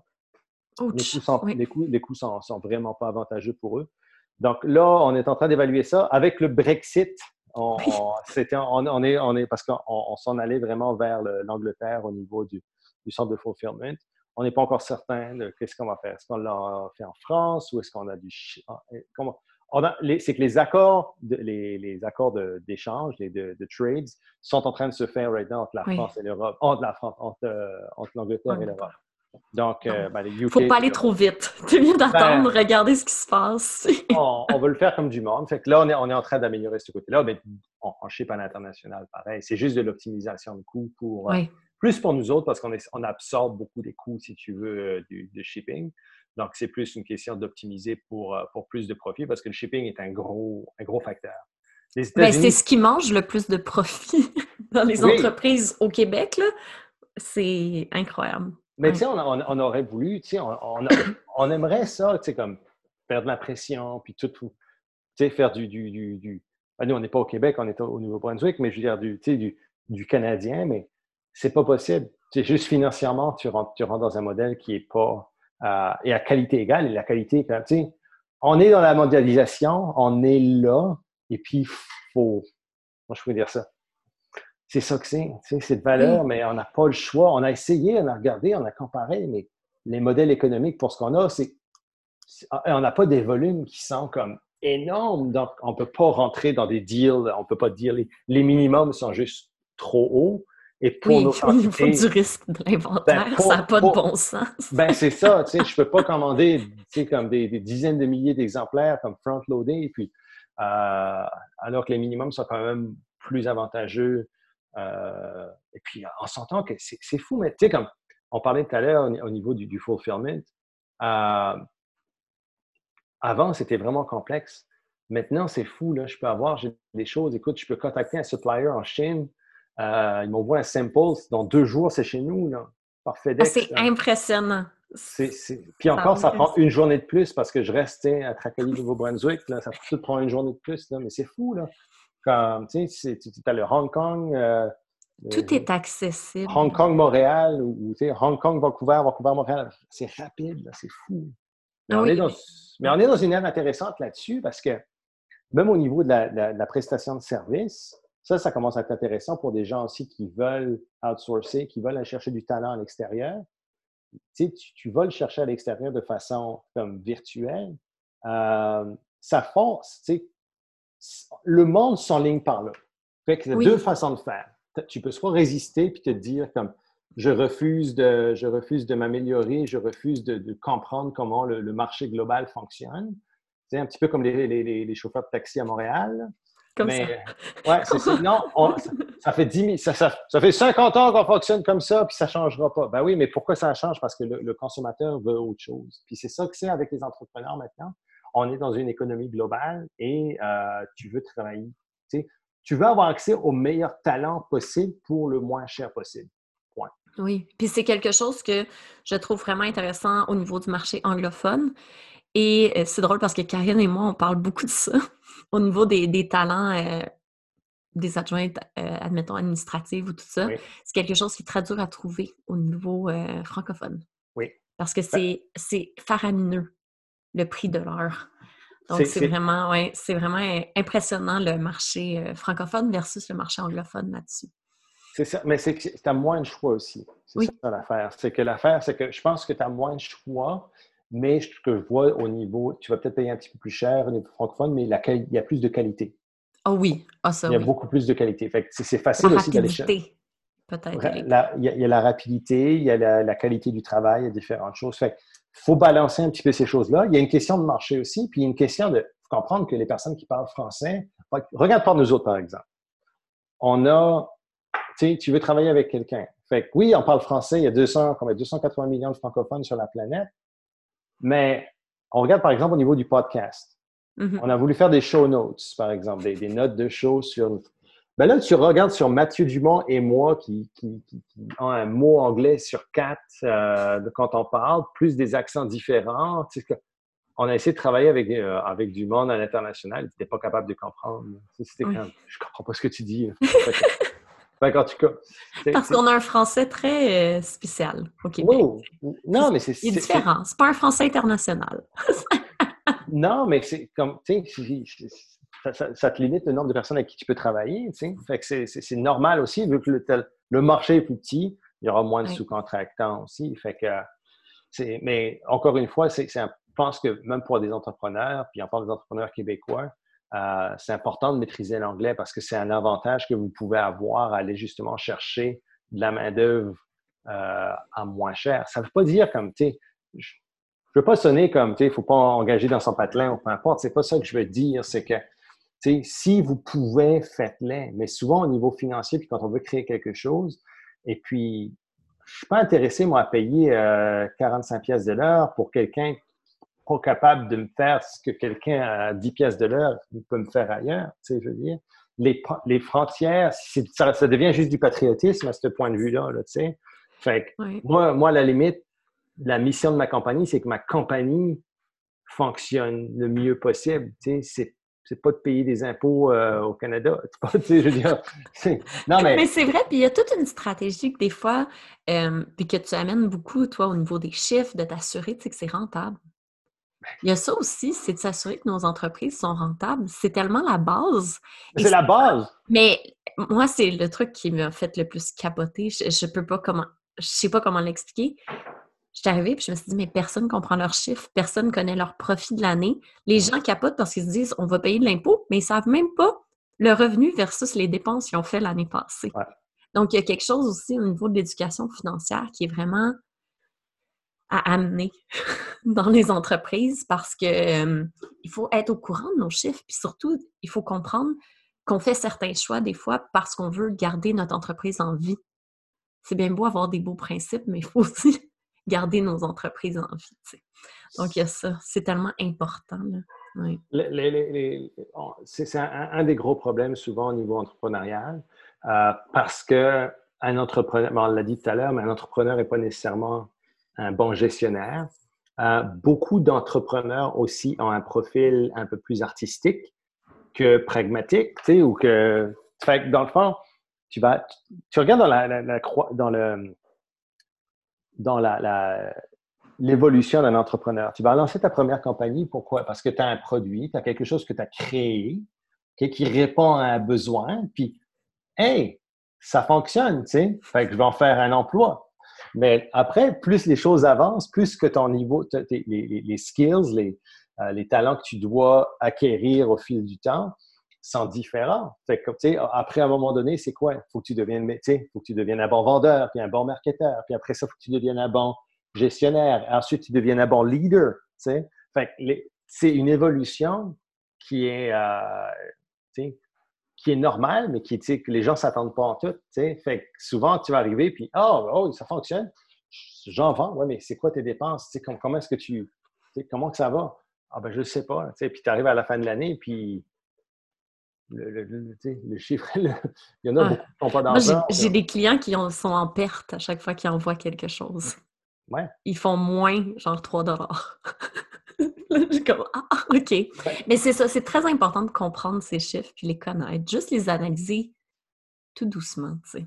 Mais c'est ça que, comme Mathieu Dumont dit tout le temps, c'est que le problème, c'est que quand, tu mets trop d'émotions, attaches trop d'émotions à, ton entreprise, c'est là que tu fais des mauvaises décisions, plus souvent parce que, tu sais, quand tu deviens amoureux de, amoureux de ton produit ou amoureux de ta mission, qui, est très noble, on s'entend, là.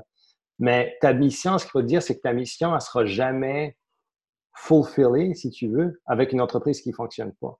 Non, puis si tu as de l'anxiété financière à pas savoir si tu payes tes factures, tu ne seras pas heureux dans ton entreprise de rêve avec ton produit parfait. Moi, c'est toujours ça que je ramène. Tu auras beau être spirituel, avoir du développement personnel, mais si tu es tellement stressé financièrement, il n'y a rien. Ça sert à rien. C'est le pire stress. Le stress financier est le pire stress que tu peux avoir en, entrepreneuriat. Honnêtement, euh, c'est la peine. Moi, je sais que c'est le stress le moins le fun que j'ai eu à, faire mm-hmm. face à en, tant qu'entrepreneur, si tu veux. Pas puis ça affecte tout. Ça affecte tout, ton côté personnel, tout, tout, tout. Donc, euh, faire attention, c'est certain. c'est la base. Puis c'est la base. C'est la profitabilité d'abord. Mais souvent, c'est ça. On reste trop pris dans l'image, puis dans le glamour. Pas dans le glamour, mais c'est comme. L'émotion aussi. On pense que l'argent, c'est émotionnel. C'est ça. ouais, non, non, quand j'entends ça un petit peu, c'est l'énergie, puis ça fait. Non, non. Non, non, non, non. c'est des chiffres, là. Calcul 1 plus 1, 2, ça va bien. On est correct. C'est tout, il n'y a pas d'émotion. Ta business, c'est un char. le cash, c'est ton fuel. C'est tout. Fait, si, si ta business déjà est, un manque ou tu n'as pas des bonnes pièces, ben, elle n'ira pas, grand, elle ira pas, euh, ira pas où tu veux qu'elle aille. Puis si tu n'as pas de fuel à mettre dedans, guess what? Ça ne marchera pas non plus. mais, c'est aussi simple que ça. C'est, c'est, oui, mais tranquillement, on va sensibiliser. Moi, c'est ça que je me dis. Mais sur les marchés, les, surtout ça, tu as beaucoup de. Tu as une audience féminine. Euh, ah, c'est incroyable, la différence. il y a beaucoup de différences. Puis c'est normal, tu sais, mais, je trouve que les, femmes mettent souvent beaucoup d'émotions par rapport à la. si tu veux, à la. À la, la mission, puis le, le fulfillment, des choses comme ça. Mais l'un dans l'autre, business, c'est comme. Pas business is business. Dans, ça peut être fret mais c'est la base. Tu as le choix. Tu peux, dans le fond, des fois, c'est comme, est-ce que tu as un hobby mm-hmm. ou est-ce que tu as une business? un hobby, c'est supposé être le fun. Si un hobby a du stress, là, ça ne marche pas. Mais si tu as une, business, c'est supposé, ben écoute, il faut que tu, tu, comprennes où tu vas faire ton argent, comment est-ce que tu vas faire tes profits, etc., que tu aies une stratégie de croissance. Parce que même, puis même si tu as ça, guess what? Ça marche souvent pas comme tu veux. Non, ça marche. C'est jamais comme le plan. Faut que tu te réajustes. C'est tout. C'est pas grave. le, le, plan, le plan, c'est le plan. C'est juste ça que c'est. C'est pas une garantie de, une garantie de succès. c'est complexe assez déjà l'entrepreneuriat pour euh, ne pas avoir, ne pas, prendre en compte ces choses-là. Non, non. Regardez vos chiffres là, ce soir, dès que vous écoutez le podcast. ça n'a pas, pas, besoin d'être compliqué. Eh non, puis il y a des ratios tellement simples, c'est ça qu'on voit avec mes clients, puis ils disent Ah, c'est si simple que ça. Je suis comme Oui, fais juste sortir tes maudits rapports, puis voici, tu regardes tel, tel chiffre, puis c'est tout. Tu n'as rien besoin de plus, ça te prend cinq minutes. Investissez dans de la tenue de livre. Oui, c'est comme Tu as tes revenus, oui. catégorise tes revenus, tu as tes dépenses, catégorise tes dépenses, puis vois où ce que c'est. Ça balance. bien après. Donc, tu es soit dans le plus ou dans le moins. OK? Puis ensuite, ensuite, là, tu peux optimiser. Mais oui. on parle d'efficience, mais l'efficience financière, c'est important. Combien de personnes qui dépensent trop? Écoute, ben, on a, au niveau consulting avec EFIC, c'est beaucoup de ça qu'on faisait. On arrivait, puis c'est comme, tu as vu, le, il y a un show à la TV qui s'appelle Hoarders, c'est comme, c'est des, euh, des, des, collectionneurs compulsifs, des ramasseurs compulsifs. Et puis, il y a tellement de stuff dans leur maison que tu ouvres la maison puis ça Ça explose. Tu comme. pas capable de, marcher. Ben, écoute, toutes les, les, compagnies avec qui on consultait, c'était ça. Là. Tu rentrais, tu sais, virtuellement, tu rentres dans la. Tu ouvres la compagnie, là, puis t'es comme. Euh. Holy fucking shit. Comment est-ce que le monde peut vivre dans. Comment est-ce que. C'est lourd. écoute, des fois, ça m'a pris six mois à juste faire un clean-up, comme tellement la compagnie était emmerdée. Là. Mais juste, puis tu vois, puis comme, OK, ça, ça, ça, ça, change ça, puis tiens, tu as ton retour sur investissement sur ton consulting. Point. Puis ensuite, tu, ah tu, optimises, mais c'est incroyable. Écoute, j'ai vu des clients avec, oh my God. Tu sais, des, là, un gars qui c'était des noms de domaine. Fait que là, tous les noms de domaine, lui, euh, il pense comme, hey, mais c'est correct, c'est juste comme 5 piastres. Ouais, mais quand... par nom de domaine. ouais, c'est ça, mais quand on a 3500, là. C'est beaucoup. Tu comprends? C'est comme, c'est 20 000 par année en nom de domaine, là. Je pense qu'il était rendu approche de ça. J'étais comme, puis là, tu viens me voir parce que ta compagnie est comme financièrement séparate. Ben là, tiens, il y a 20 000 On va couper là. Qu'est-ce que tu veux? C'est comme, ben oui, mais si ça, si c'est Non, non, non, non. Ben, tu s'en sers-tu, tu t'en sers pas. Ah, en tout cas, c'était toutes des affaires de même, mais encore une fois, ça a été comme, je sais pas pourquoi, encore une fois, c'est une question d'émotion, je sais pas pourquoi ce qui est c'est les noms de domaine. mais si tu savais, mais tout le monde est comme ça, puis on a vraiment des relations un peu malsaines avec l'argent. Puis plus je travaille avec des entrepreneurs, je me rends compte, je comme, vraiment ta relation, toi, comme personne, va vraiment affecter ton entreprise. Donc, c'est vraiment important d'aller voir, OK, qu'est-ce qui se passe? C'est quoi ma relation avec l'argent avant de te lancer? Ou même de te poser, d'introspecter, de te poser des questions maintenant, tu sais. Où est-ce que je mets trop d'émotions, tu sais? Des fois, j'en vois, un client leur doit 100 dollars, puis c'est comme si c'était la fin du monde, puis ça les obsède à tous les jours. puis moi, je me dis, oui, mais l'importance relative, là, elle est nulle. J'en fais juste dire, c'est fini, c'est parti, c'est une perte. c'est tout puis travaille à la place. On, voit un last chance email ou un, un, appel de la dernière chance, puis après, on. Arrête, arrête, tu perds ton temps. C'est correct, c'est une perte. Hein, guess what, tu payeras moins d'impôts à la fin de l'année. 100 pièces, c'est pas nécessairement 100 pièces non plus. Non, mais c'est ça. Puis, ah, là, j'avais le coup que tu me parles de What's Next. Qu'est-ce qui arrive avec l'Académie Altitude? Ah, ben ça, c'est... Parce que ça, je sais que c'est votre... ben, le nouveau bébé de Karine, mais ça doit être un peu j'ai donné mon bébé, en même temps. Oui, c'est ça. Ben, c'est devenu le bébé à Karine. C'est que moi, dans le fond, c'était comme. Quand Karine a commencé, c'est comme elle, a fait, euh, elle a lancé le journal de vie, elle a mm-hmm. lancé très, très développement personnel, puis elle a commencé à avoir plusieurs clientes, si tu veux, de, business qui venaient les mm-hmm. voir justement. Euh, au départ, c'était plus comme pour du, pas du développement personnel, mais c'était euh, du, du, counseling psychologique, etc. on a tous besoin en tant qu'entrepreneur. Et euh, c'était beaucoup de la validation. C'était comme, tu sais, ils savaient que Karine avait un petit peu les deux, c'était comme psychologue, mais qu'elle avait réussi en affaires. Puis d'arriver là, puis elle se dit, hey, elle dit comme, tu sais, beaucoup de monde qui viennent me voir parce que, tu sais, c'est tel problème, tel problème. Puis c'est vraiment, ça devient vraiment du développement professionnel. Moi, de mon côté, puis elle était comme, puis tu sais, j'aime beaucoup ce que fait Marie Fornéo, par exemple, mm-hmm. parce que c'est oui, c'est du développement d'affaires professionnel, mais il y a aussi un gros côté mindset, développement personnel, etc. Puis je vois beaucoup le même problème chez beaucoup d'entrepreneurs, surtout femmes. C'est une question mm-hmm. de fondation au niveau du mindset, puis au niveau de l'approche de, l'entrepreneuriat. Euh, souvent, c'est de, se surcompliquer les, affaires d'une certaine façon en, essayant de voir les, choses un petit peu trop... Euh, Suranalyser émotionnellement mm-hmm. tout. C'est ça. C'est exactement ça. elle dit, tu sais, elle dit, je pourrais créer quelque chose pour les, femmes? Je dis, ah, ben oui, ce serait vachement bon. Tu sais, je dis, oui, mm-hmm. ça, te fait très parfaitement. Et puis, elle dit, comment j'appellerais ça? Je dis, tu sais, j'ai l'Académie Altitude qui est là.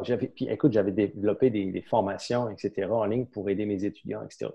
J'ai quand même quelque chose de pas pire qu'elle pouvait juste prendre. C'est ça qu'elle a décidé de faire. Puis ça fitait complètement sa, son, je dirais ça, sa vision par rapport à ce qu'elle voulait faire, justement, d'amener des femmes en affaires mm-hmm. à prendre de l'altitude, justement.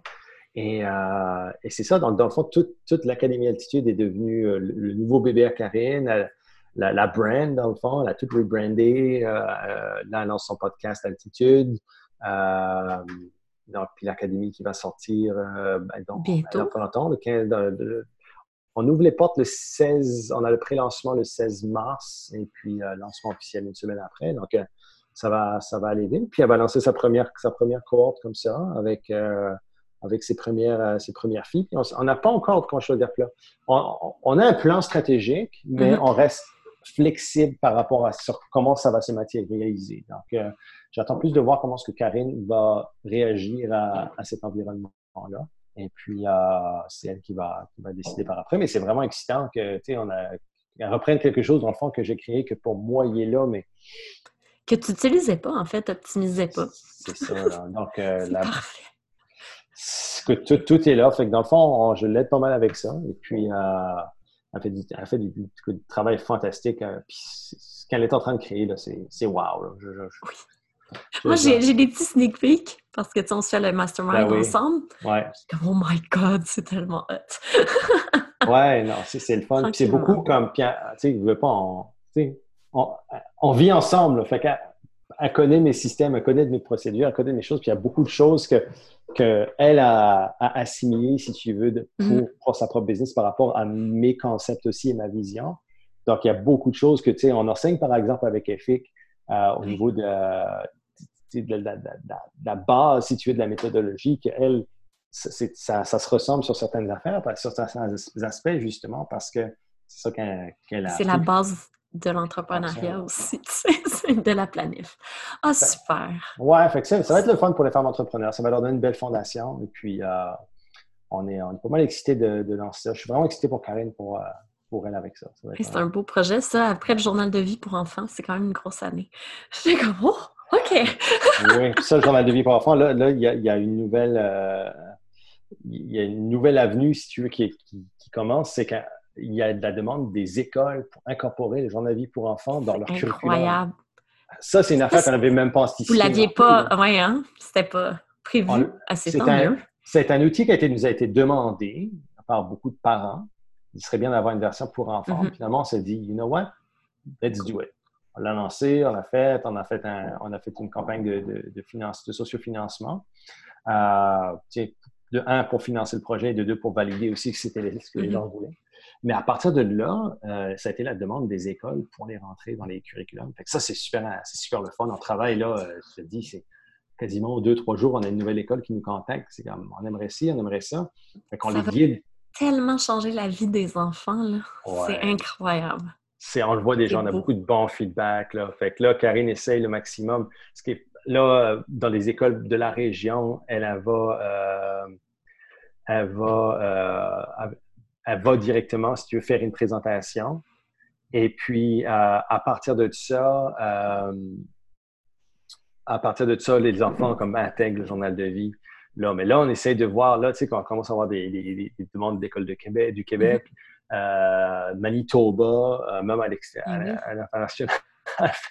On est comme au Yukon aussi. Mais oui, il y a Euh, plein d'écoles francophones au ben, Yukon. Ben oui. oui. Fait que dans le fond, on est comme. Comment est-ce qu'on fait maintenant, comme quand le, maintenant, géographiquement, quelqu'un ne peut pas nécessairement se déplacer physiquement. Au pour, Yukon. Fait que, mais puis il faut comprendre aussi qu'il y a, il y a- il y a- il y a un côté, ben, on parle de finances, mais une école fonctionne différemment au niveau Oui. financier. Fait les écoles n'ont pas Les nécessairement beaucoup d'argent, si tu Mhm. veux. tu sais, ils n'ont pas de l'argent à traîner. Là. Non, non, non, non. C'est tellement, les budgets sont tellement serrés, là. serré. Puis comme tu sais, on parle avec beaucoup d'écoles, puis nous, on donne nos prix parce que oui, il faut, le, un, on donne le meilleur prix possible qu'on peut. Euh, certains, faut qu'on soit encore profitable. Plus amener Karine à justement présenter.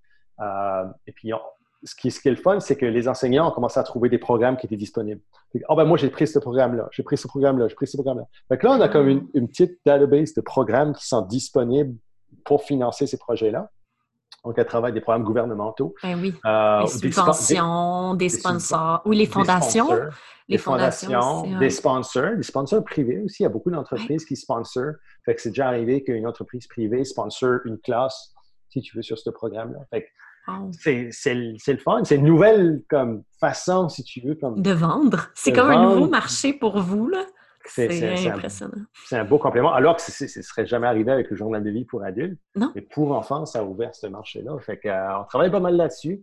On développe, on essaie de développer le maximum ce, ce côté-là aussi. Pour l'instant, on, on va beaucoup à la demande parce que c'est on est en train justement de fine-tuner comme Oui. l'offre, le, le catalogue de- d'aides qui sont disponibles, des choses comme ça. Mais après, je pense que ça peut être quelque chose, tu et un programme qui peut être renouvelé aussi par année. Fait que quand tu regardes, c'est une classe de troisième année, euh, il y en a une chaque année. là. Eh oui, euh, à chaque année. C'est ça, ça. et, et le problème d'anxiété, le problème de stress des enfants semble augmenter chaque année. Ah oui, c'est épouvantable. de ce que nous Les- disent les, euh, les enseignants. Les cocos sont stressés. c'est fou pareil. Hein? Ouais. C'est euh, Mais un- tout va trop vite maintenant. C'est euh, fou pareil parce que j'en parle. Je suis en train d'écrire mon, euh, mon nouveau livre, Done by Noon, en anglais. Puis là, je suis en, je suis en train de fine-tuner toute ma, ma section de ma section d'introduction. Puis je pense justement que moi, je viens d'un monde où, comme, tu sais, sur une île de 9000 carrés, là, moi, je rentrais chez nous, dîner tous les midis. Là. Tout était relax. J'ai jamais connu ça. J'ai jamais. Il y avait un bus scolaire. J'ai jamais pris le bus scolaire parce que j'allais chez ma grand-mère qui restait à mm-hmm. deux minutes de mon école. J'ai comme je rentrais chez nous comme pour dîner tous les midis. Là. Mm-hmm. Mon cours finissait à midi euh, moins 5, genre à 11h55. J'étais chez nous à midi et 2. Là.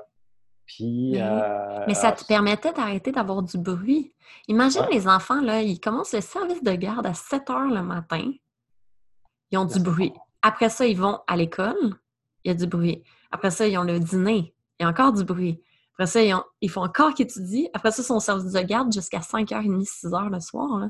C'est époux. En termes, c'est normal qu'ils soient stressés. Oui, non, je sais.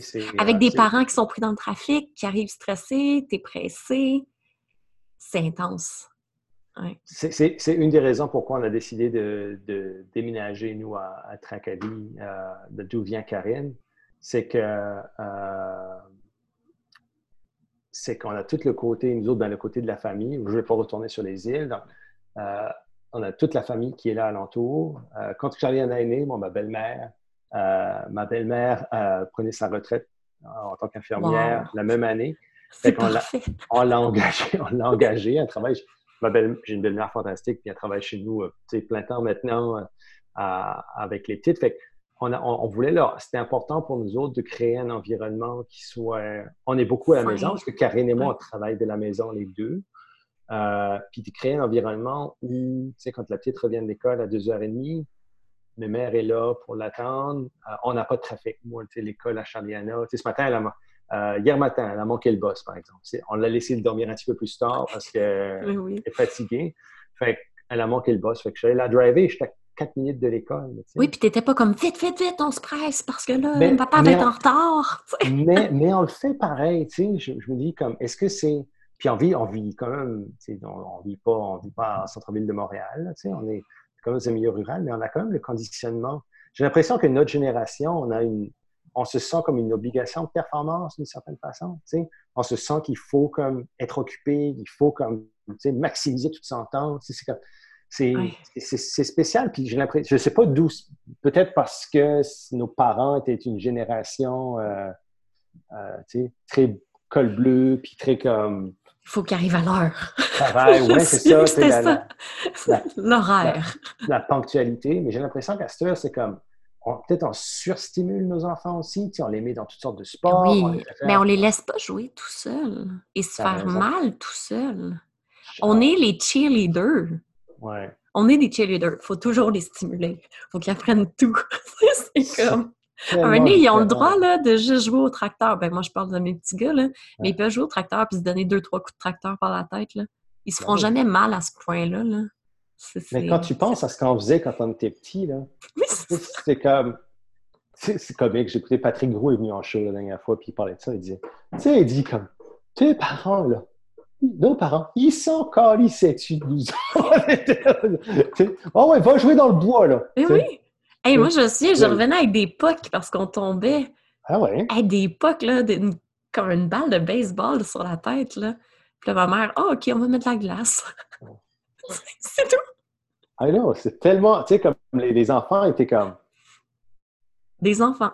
Mais c'était correct, tu savais que pas loin. Mais tu sais, on a. comme, quand je pourrais dire ça? Tu sais, autant on a un accès à l'information qui est. Euh, qui est on a un accès à la formation qui est incroyable à cette heure. Mm-hmm. Mais tu sais, des fois, trop d'informations. C'est comme pas assez. on, a, on a peur de beaucoup de choses maintenant. Tu sais, on entend que, je sais pas moi, un, pédophile à Vancouver qui euh, sort de prison, puis on est tous paniqués. Tu sais. Oui, c'est ça, mais il prendra pas l'avion pour venir chez nous à Gunfair ah, Park. Là, mais c'est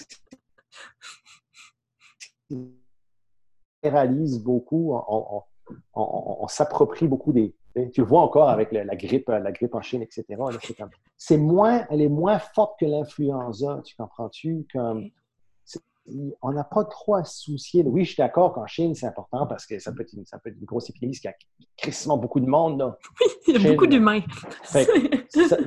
N'importe quoi en Chine peut déraper rapidement. Mm-hmm. Mais hey, paniquez pas, là. On, s'approprie beaucoup de ces choses-là. Puis le fait qu'on ait peut-être un petit peu trop d'informations, des fois, je pense que ça, ça nous rend un petit peu peut-être paranoïaque d'une certaine façon. Ah, vraiment? je pense. Un moment c'est laissez-les vivre. C'est des enfants, tu sais. Ils ont le droit d'être tout crottés un peu, avec plein de pocs. C'est beau, l'enfance. Oui. Ben, totalement, aussi. oh, on s'ennuie de notre enfance. Notre enfance sale, pleine de pocs. Oui, c'est très drôle. En plus de terre et de sang. Oui, oh, ben là, pas tant que ça. Là. non, c'est ça. Mais tu sais, quand même, on, pouvait s'amuser un peu. Puis sinon, juste pour rapper, ça fait 1h40 qu'on jase. C'est vrai, um, J'ai fait, fait, pire que ça avec Olivier Lambert. On a fait euh, trois heures, je crois. Oui, trois heures. Oui, c'est vrai. Ouais, c'était ça. Hein?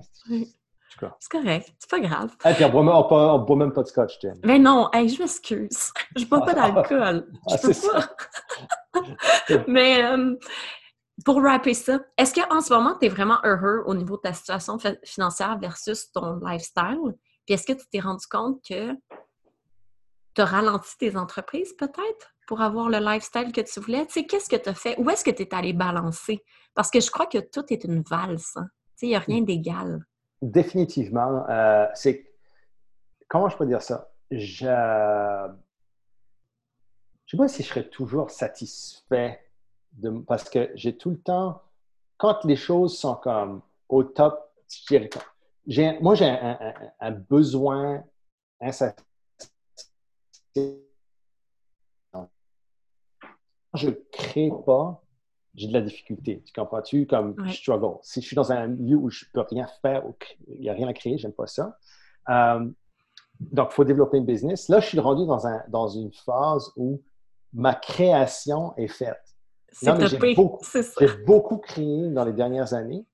Et là, cette année, mon mot d'ordre est vente et marketing. Donc, je dois faire beaucoup de vente et marketing. Je suis moins intéressé à la vente et au marketing que j'en suis à la création. Ne veut pas dire que je ne crée pas rien au niveau marketing, etc., mais je n'ai pas cette passion-là. J'adore, j'adore commencer. Comme tout le côté développement, je trouve, je, je capote là-dessus. Fait là, je rentre dans un, dans un temps où peut-être énergétiquement, il faut que je mette un peu plus d'énergie sur des mm-hmm. choses que, mais tu sais, que tu n'as pas le choix au niveau business, mais l'un dans l'autre qui ramène plus d'argent, de cash flow, everything, que quand tu es dans un mode de création. Donc, tu as deux côtés de la médaille. Tu as un côté financier qui est intéressant, puis tu as un côté euh, un côté création qui est un peu moins, euh, un peu moins intéressant, et vice-versa.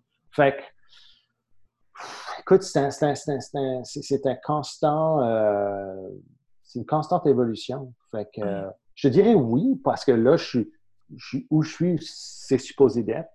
Et puis, euh, la face, puis on parle de, tu parler des enfants. Euh, oui, c'est certain que c'est certain qu'avec les enfants, on n'a pas le choix de, on n'a pas le choix de, de voir les choses d'une autre optique ou nécessairement euh, tu vas enlever de la vélocité euh, mm-hmm. sur, ta, sur, ta, croissance. Fait que, ce qui t'en prend peut-être euh, deux ans avant, ben, t'en prends peut-être trois maintenant. Mm-hmm. C'est ça qui s'est passé avec EFIC. D'habitude, moi, mm-hmm. je, travaillais, je, travaillais, toujours dans des cycles de deux ans en développement. Fait deux ans pour monter la business, etc. Puis finalement, les choses, en fait, que tu vois là, ça dure trois ans, où là, le modèle est comme, c'est stabilisé, on a compris il y a toujours une phase de deux ans où, comme, OK, ben, tu, tu balances tes premiers produits, tu comprends des patterns de business, tu comprends des patterns, tu comprends des patterns d'achat, tu vois ce que les clients aiment mieux, tu sais que, quel prix changer. Il y a toutes sortes de, quand tu, moi, je bootstrap, là, fait quand tu bootstrap ta compagnie, tu sais, quand tu starts avec rien et que tu bâtis, tu réinvestis, que mon, que mon, mon modus operandi ici en business, euh, il y a toujours cette phase-là. Mais tu vois avec que ça dure un peu plus longtemps. C'est fine, c'est correct. C'est correct parce que c'est contextuellement, c'est parfait aussi. À 5 heures, moi, je, à 5 heures, j'ai fini. Puis tu as passé du beau temps avec tes filles et en famille, tu sais, c'est ça aussi. C'est pour ça que tu travailles de la maison. Ben, c'est qu'il faut mettre ses ambitions. Comment je peux dire ça? Il faut, faut, être honnête avec ses propres ambitions, OK? Comme, il n'y a rien de mal. On ne peut pas chier sur quelqu'un qui dit, moi, je veux être un multimillionnaire, puis, écoute, même si j'ai une famille, puis, mais je ne suis pas nécessairement présent, mais c'est vraiment ça que je veux. Mm-hmm. Regarde, c'est ça que c'est. L'un dans l'autre, quand tu es avec quelqu'un, puis tu es un partenaire, puis vous savez dans quoi vous vous embarquez, puis le partenaire, sign in pour cette chose-là, sachant que c'est ça qui te fait carburer, plus que le fait d'être avec tes enfants. Pas, de, pas que ça sonne mal pour eux autres. Non, mais je pense que c'est des choix. Mais, c'est un, choix et il faut, faut, faut juste être très assumé dans son choix. Exactement. Assumez votre style, assumez vos ambitions. Et vice-versa, souvent, c'est qu'on va vouloir un lifestyle beaucoup plus. Et je pense honnêtement là, que, on est à, que 90% des entrepreneurs veulent plus de liberté overall. moi, je le divise. ben, moi, je, le divise en trois. Je divise liberté financière, liberté euh, de temps et liberté mm-hmm. de création. C'est mm-hmm. trois, les, vraiment les trois libertés que, je te dirais que 90% des entrepreneurs veulent en, tant que package, si tu veux. Donc, il faut assumer ça. Et le problème, c'est qu'on va, on va, on va s'approprier les ambitions d'autres personnes. Donc, on va voir, oh, Body a fait un demi-million cette année. Pourquoi moi, j'en ai juste fait 125 000?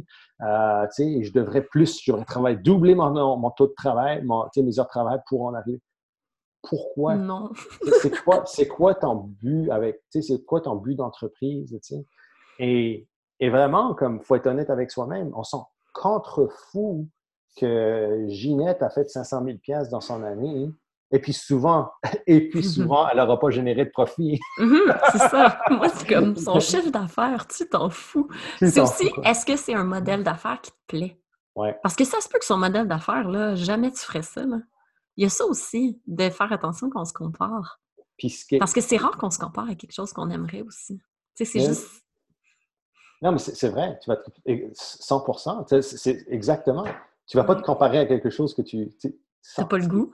Ouais. Tu, le travaillerais-tu, le 80 heures, je sais pas moi, faire de l'entrée de données? Non, mais tu sais, ça se peut que toi, ça serait la pire job de ta vie. La personne, elle a beau faire beaucoup d'argent. Oh, il y, en a qui capotent sur le data entry. C'est ça. Mais, tu sais, il faut être honnête avec soi-même, savoir ce qu'on veut, et puis, euh, d'être aligné, mais pas aligné euh, wou là, tu sais, aligné, aligné. Quand je parle d'alignement, c'est comme, OK, c'est quoi ultimement que tu veux pour ta vie, pour ta carrière, pour ta business? Mm-hmm. Tu veux que ça ressemble à quoi? Puis, à partir de là, sois stratégique. Qu'est-ce que tu veux qui devienne une réalité dans les 12 prochains mois? Fais-toi une liste. Déconstruit. Cinq items, puis ça devient ta ligne directrice. Là, tu sais que tu es aligné, puis à partir de là, keep moving eh forward. Oui, puis c'est toujours se dire pourquoi on a décidé d'être entrepreneur. Tu sais, moi, c'était pour voir plus mes enfants. Mm -hmm. un moment j'ai dit, bon, ben moi, mon facteur, c'est le temps. C'est lui qu'il faut que je gère le mieux. Puis après ça, c'est comment je peux générer assez de revenus pour pas avoir de stress financier. Je l'ai bâti comme ça, ma business, tu sais, à l'envers de tout le monde. Mais je me suis dit, je, fais de la gestion. Oui, mais j'ai diminué. quelque chose que tu veux. Oui, mais j'ai diminué mes attentes. Je me suis dit, je ne peux pas être aussi performante, j'ai deux enfants en bas âge. Mais Il faut diminuer ces attentes. Ben, c'est pas c'est, peut-être les ramener où ce qu'elles mm-hmm. devraient peut-être être aussi. Oui. Parce qu'on va se mettre du, du on va se culpabiliser parce que oh, je pourrais faire ça, et puis, puis tu parles à un gars qui est rentré dans la game deep, tu sais, de comme, hey, on, peut faire ça, go, go, go, puis tu sais, comme, on va, on va grossir. c'est le fun, c'est une game qui est le fun, mais c'est comme, pourquoi est-ce que je joue à ce game-là? Tu sais, c'est comme un joueur de hockey professionnel qui va jouer au hockey, puis normalement, il est comme, je suis plus en amour avec mon sport. Tu sais. Pourquoi? Parce que peut-être qu'il y a quelque chose qui, du sport tel que tu le pratiques maintenant, qui ne fit pas, que tu n'aimes plus, que tu. Puis les choses changent, là, honnêtement. Oui, puis c'est correct aussi de changer, hein? Parce qu'honnêtement, moi, je sais, quand les flots vont être plus grands, mon horaire va changer aussi. Comme toi, quand les filles, les deux vont être à l'école, ça ne sera pas la même chose que là, tu en as une en bas âge puis une à l'école. Tu sais, c'est cyclique aussi. On a beaucoup de cycles dans la vie. Hein? Puis de cycles de, et de cycles de ce qu'on veut aussi. C'est comme ça. Tu sais, je dis les trois libertés, mais il y a un cycle de ce qu'on veut le plus à un certain moment. Des fois, c'est plus de temps. Des fois, mm-hmm. c'est plus d'argent. Des fois, c'est plus de créativité. Et puis, ça, c'est une chose, tu sais, comme quand, quand, quand j'étais vraiment très busy au niveau opérationnel avec les compagnies, je, je, je cravais la création. Je cravais... T'ennuyais, hein? Non, non. Et après, quand j'ai vendu, honnêtement, comme je suis allé sur une binge de création, comme parce que ça me manquait terriblement. Puis là, je me suis rendu compte que si un entrepreneur ne crée pas, il meurt petit à petit par en dedans. Donc, c'est important de faire, de garder cette création, cette soif de création-là, cette liberté de création-là aussi, là, qui est important. Vraiment. Mais c'est surtout vu que tu as tout essayé, maintenant tu sais un peu plus ce qui est bon pour toi aussi. Mais j'ai même pas tout essayé, c'est ça l'affaire, c'est que c'est tellement Mais c'est ça qui est beau. Oui, puis tu sais, il te reste tellement d'années. Moi, c'est ça que je me dis. Tu dis, hey, je suis si jeune encore. Moi, des fois, c'est ça mon constat. À me dire, hey, c'est incroyable. À quel point dans 10, 20, Mm. 30 ans, comment on va sûrement avoir touché à des milliers de choses? Ça Ouais, puis là, pense. là, ce que tu fais en ce moment va t'amener vers autre chose, qui va t'amener vers autre chose, qui va t'amener vers autre chose. Puis, tu sais, c'est niaiseux à dire, mais moi, je suis comme un gars qui a toujours bâti ses business online. Des fois, Mhm. je suis comme- je me suis, cette semaine, je me suis, je me suis posé, me suis posé la question, je suis comme, c'est vraiment le fun d'avoir une business offline, un petit commerce où tu connais bien tes clients, puis tu, tes clients sont là, puis ils viennent te jaser tous les jours. Ça, ça va être le fun. C'est comme, Eh oui, niaiseux à dire, alors que lui, le owner de cette compagnie-là, c'est comme, ce serait donc bien le fun d'avoir une business que comme, j'ai pas besoin d'être là tous les jours. où je peux travailler de la maison ou peu importe. C'est comme, c'est toute une question de, de, de balance, tu sais. Mais, euh, tout. Ben, À quand ta non. maison de scotch, là? Ma maison de scotch? Oui. Mais il faudrait que tu aies ça, des whisky, des scotch, tu sais, une petite place, je te verrais. Un, Ah, genre, un euh, cigar room. Mais j'en ai non, une mais- chez nous. Oui, je, sais, mais inviter des gens, puis tu sais, Ah, parler oui, oui. en business, tu sais, je te verrais. C'est ça, ça. Mais, tu sais, j'ai- déjà fait, euh, l'année passée, ils m'ont demandé de faire une soirée. Il y avait une soirée, une grande dégustation ici euh, en ville. Et puis, euh, ils m'avaient contacté parce qu'ils savent que je suis un whisky. Puis, ils, I guess qu'ils watchaient les médias sociaux. Ils m'ont demandé de venir euh, animer une soirée whisky. J'ai animé une soirée whisky, j'ai capoté, j'ai assez aimé ça. Écoute, j'étais là, j'étais comme, Hmm, nouvelle vocation, mais en tout cas, c'est Oui, c'est un mais beau je- mais- hobby. ben, c'est exactement ça. Je peux- Peut-être que probablement, je préfère le garder en, en tant que hobby. que Mais tu sais que j'y ai pensé, là, que Je suis sûre. si je montais une business, comment que ça regarderait? là, Qu'est-ce qui se passerait? Comment je générerais? Ah non, le lendemain, j'étais là, puis j'étais en train de regarder comment ça fonctionnait au niveau d'une licence pour avoir une distillerie, puis là, ça fait pas de sens. C'est sûr. Là, Mais ça, comme, c'est le côté très entrepreneur. hein. OK, est-ce que c'est une opportunité? Non, parfait. On passe à la prochaine, tu sais. ouais, mais peut-être dans le futur, mais tu sais, c'est...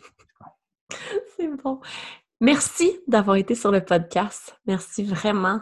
Ça a été une discussion incroyable et enrichissante. Merci à toi, c'est le fun. J'ai vraiment ça. C'était c'était vraiment... Ah. C'est jamais, c'est le fun de parler de soi, mais... Mais c'est rare qu'on raconte notre Ouais, histoire. ouais, C'est vrai, en deux heures. Ouais, non, mais c'est vrai, mais c'est comme. Puis je pourrais te conter des anecdotes, des affaires, mais en tout cas, c'est. euh, Non, c'est le fun. J'ai vraiment. Mais Ben, je, te, ça. je te reprendrai sur le podcast une autre fois. Ah, on s'amusera yes! à faire les anecdotes de business. on pourrait aller plus deep dans euh, le côté business. Ça pourrait être très intéressant. Anytime, anytime. T'as juste Ah. besoin de me, laisser savoir. Super. Ben, merci beaucoup. Merci, Bye Jen. Merci à toi. Bye.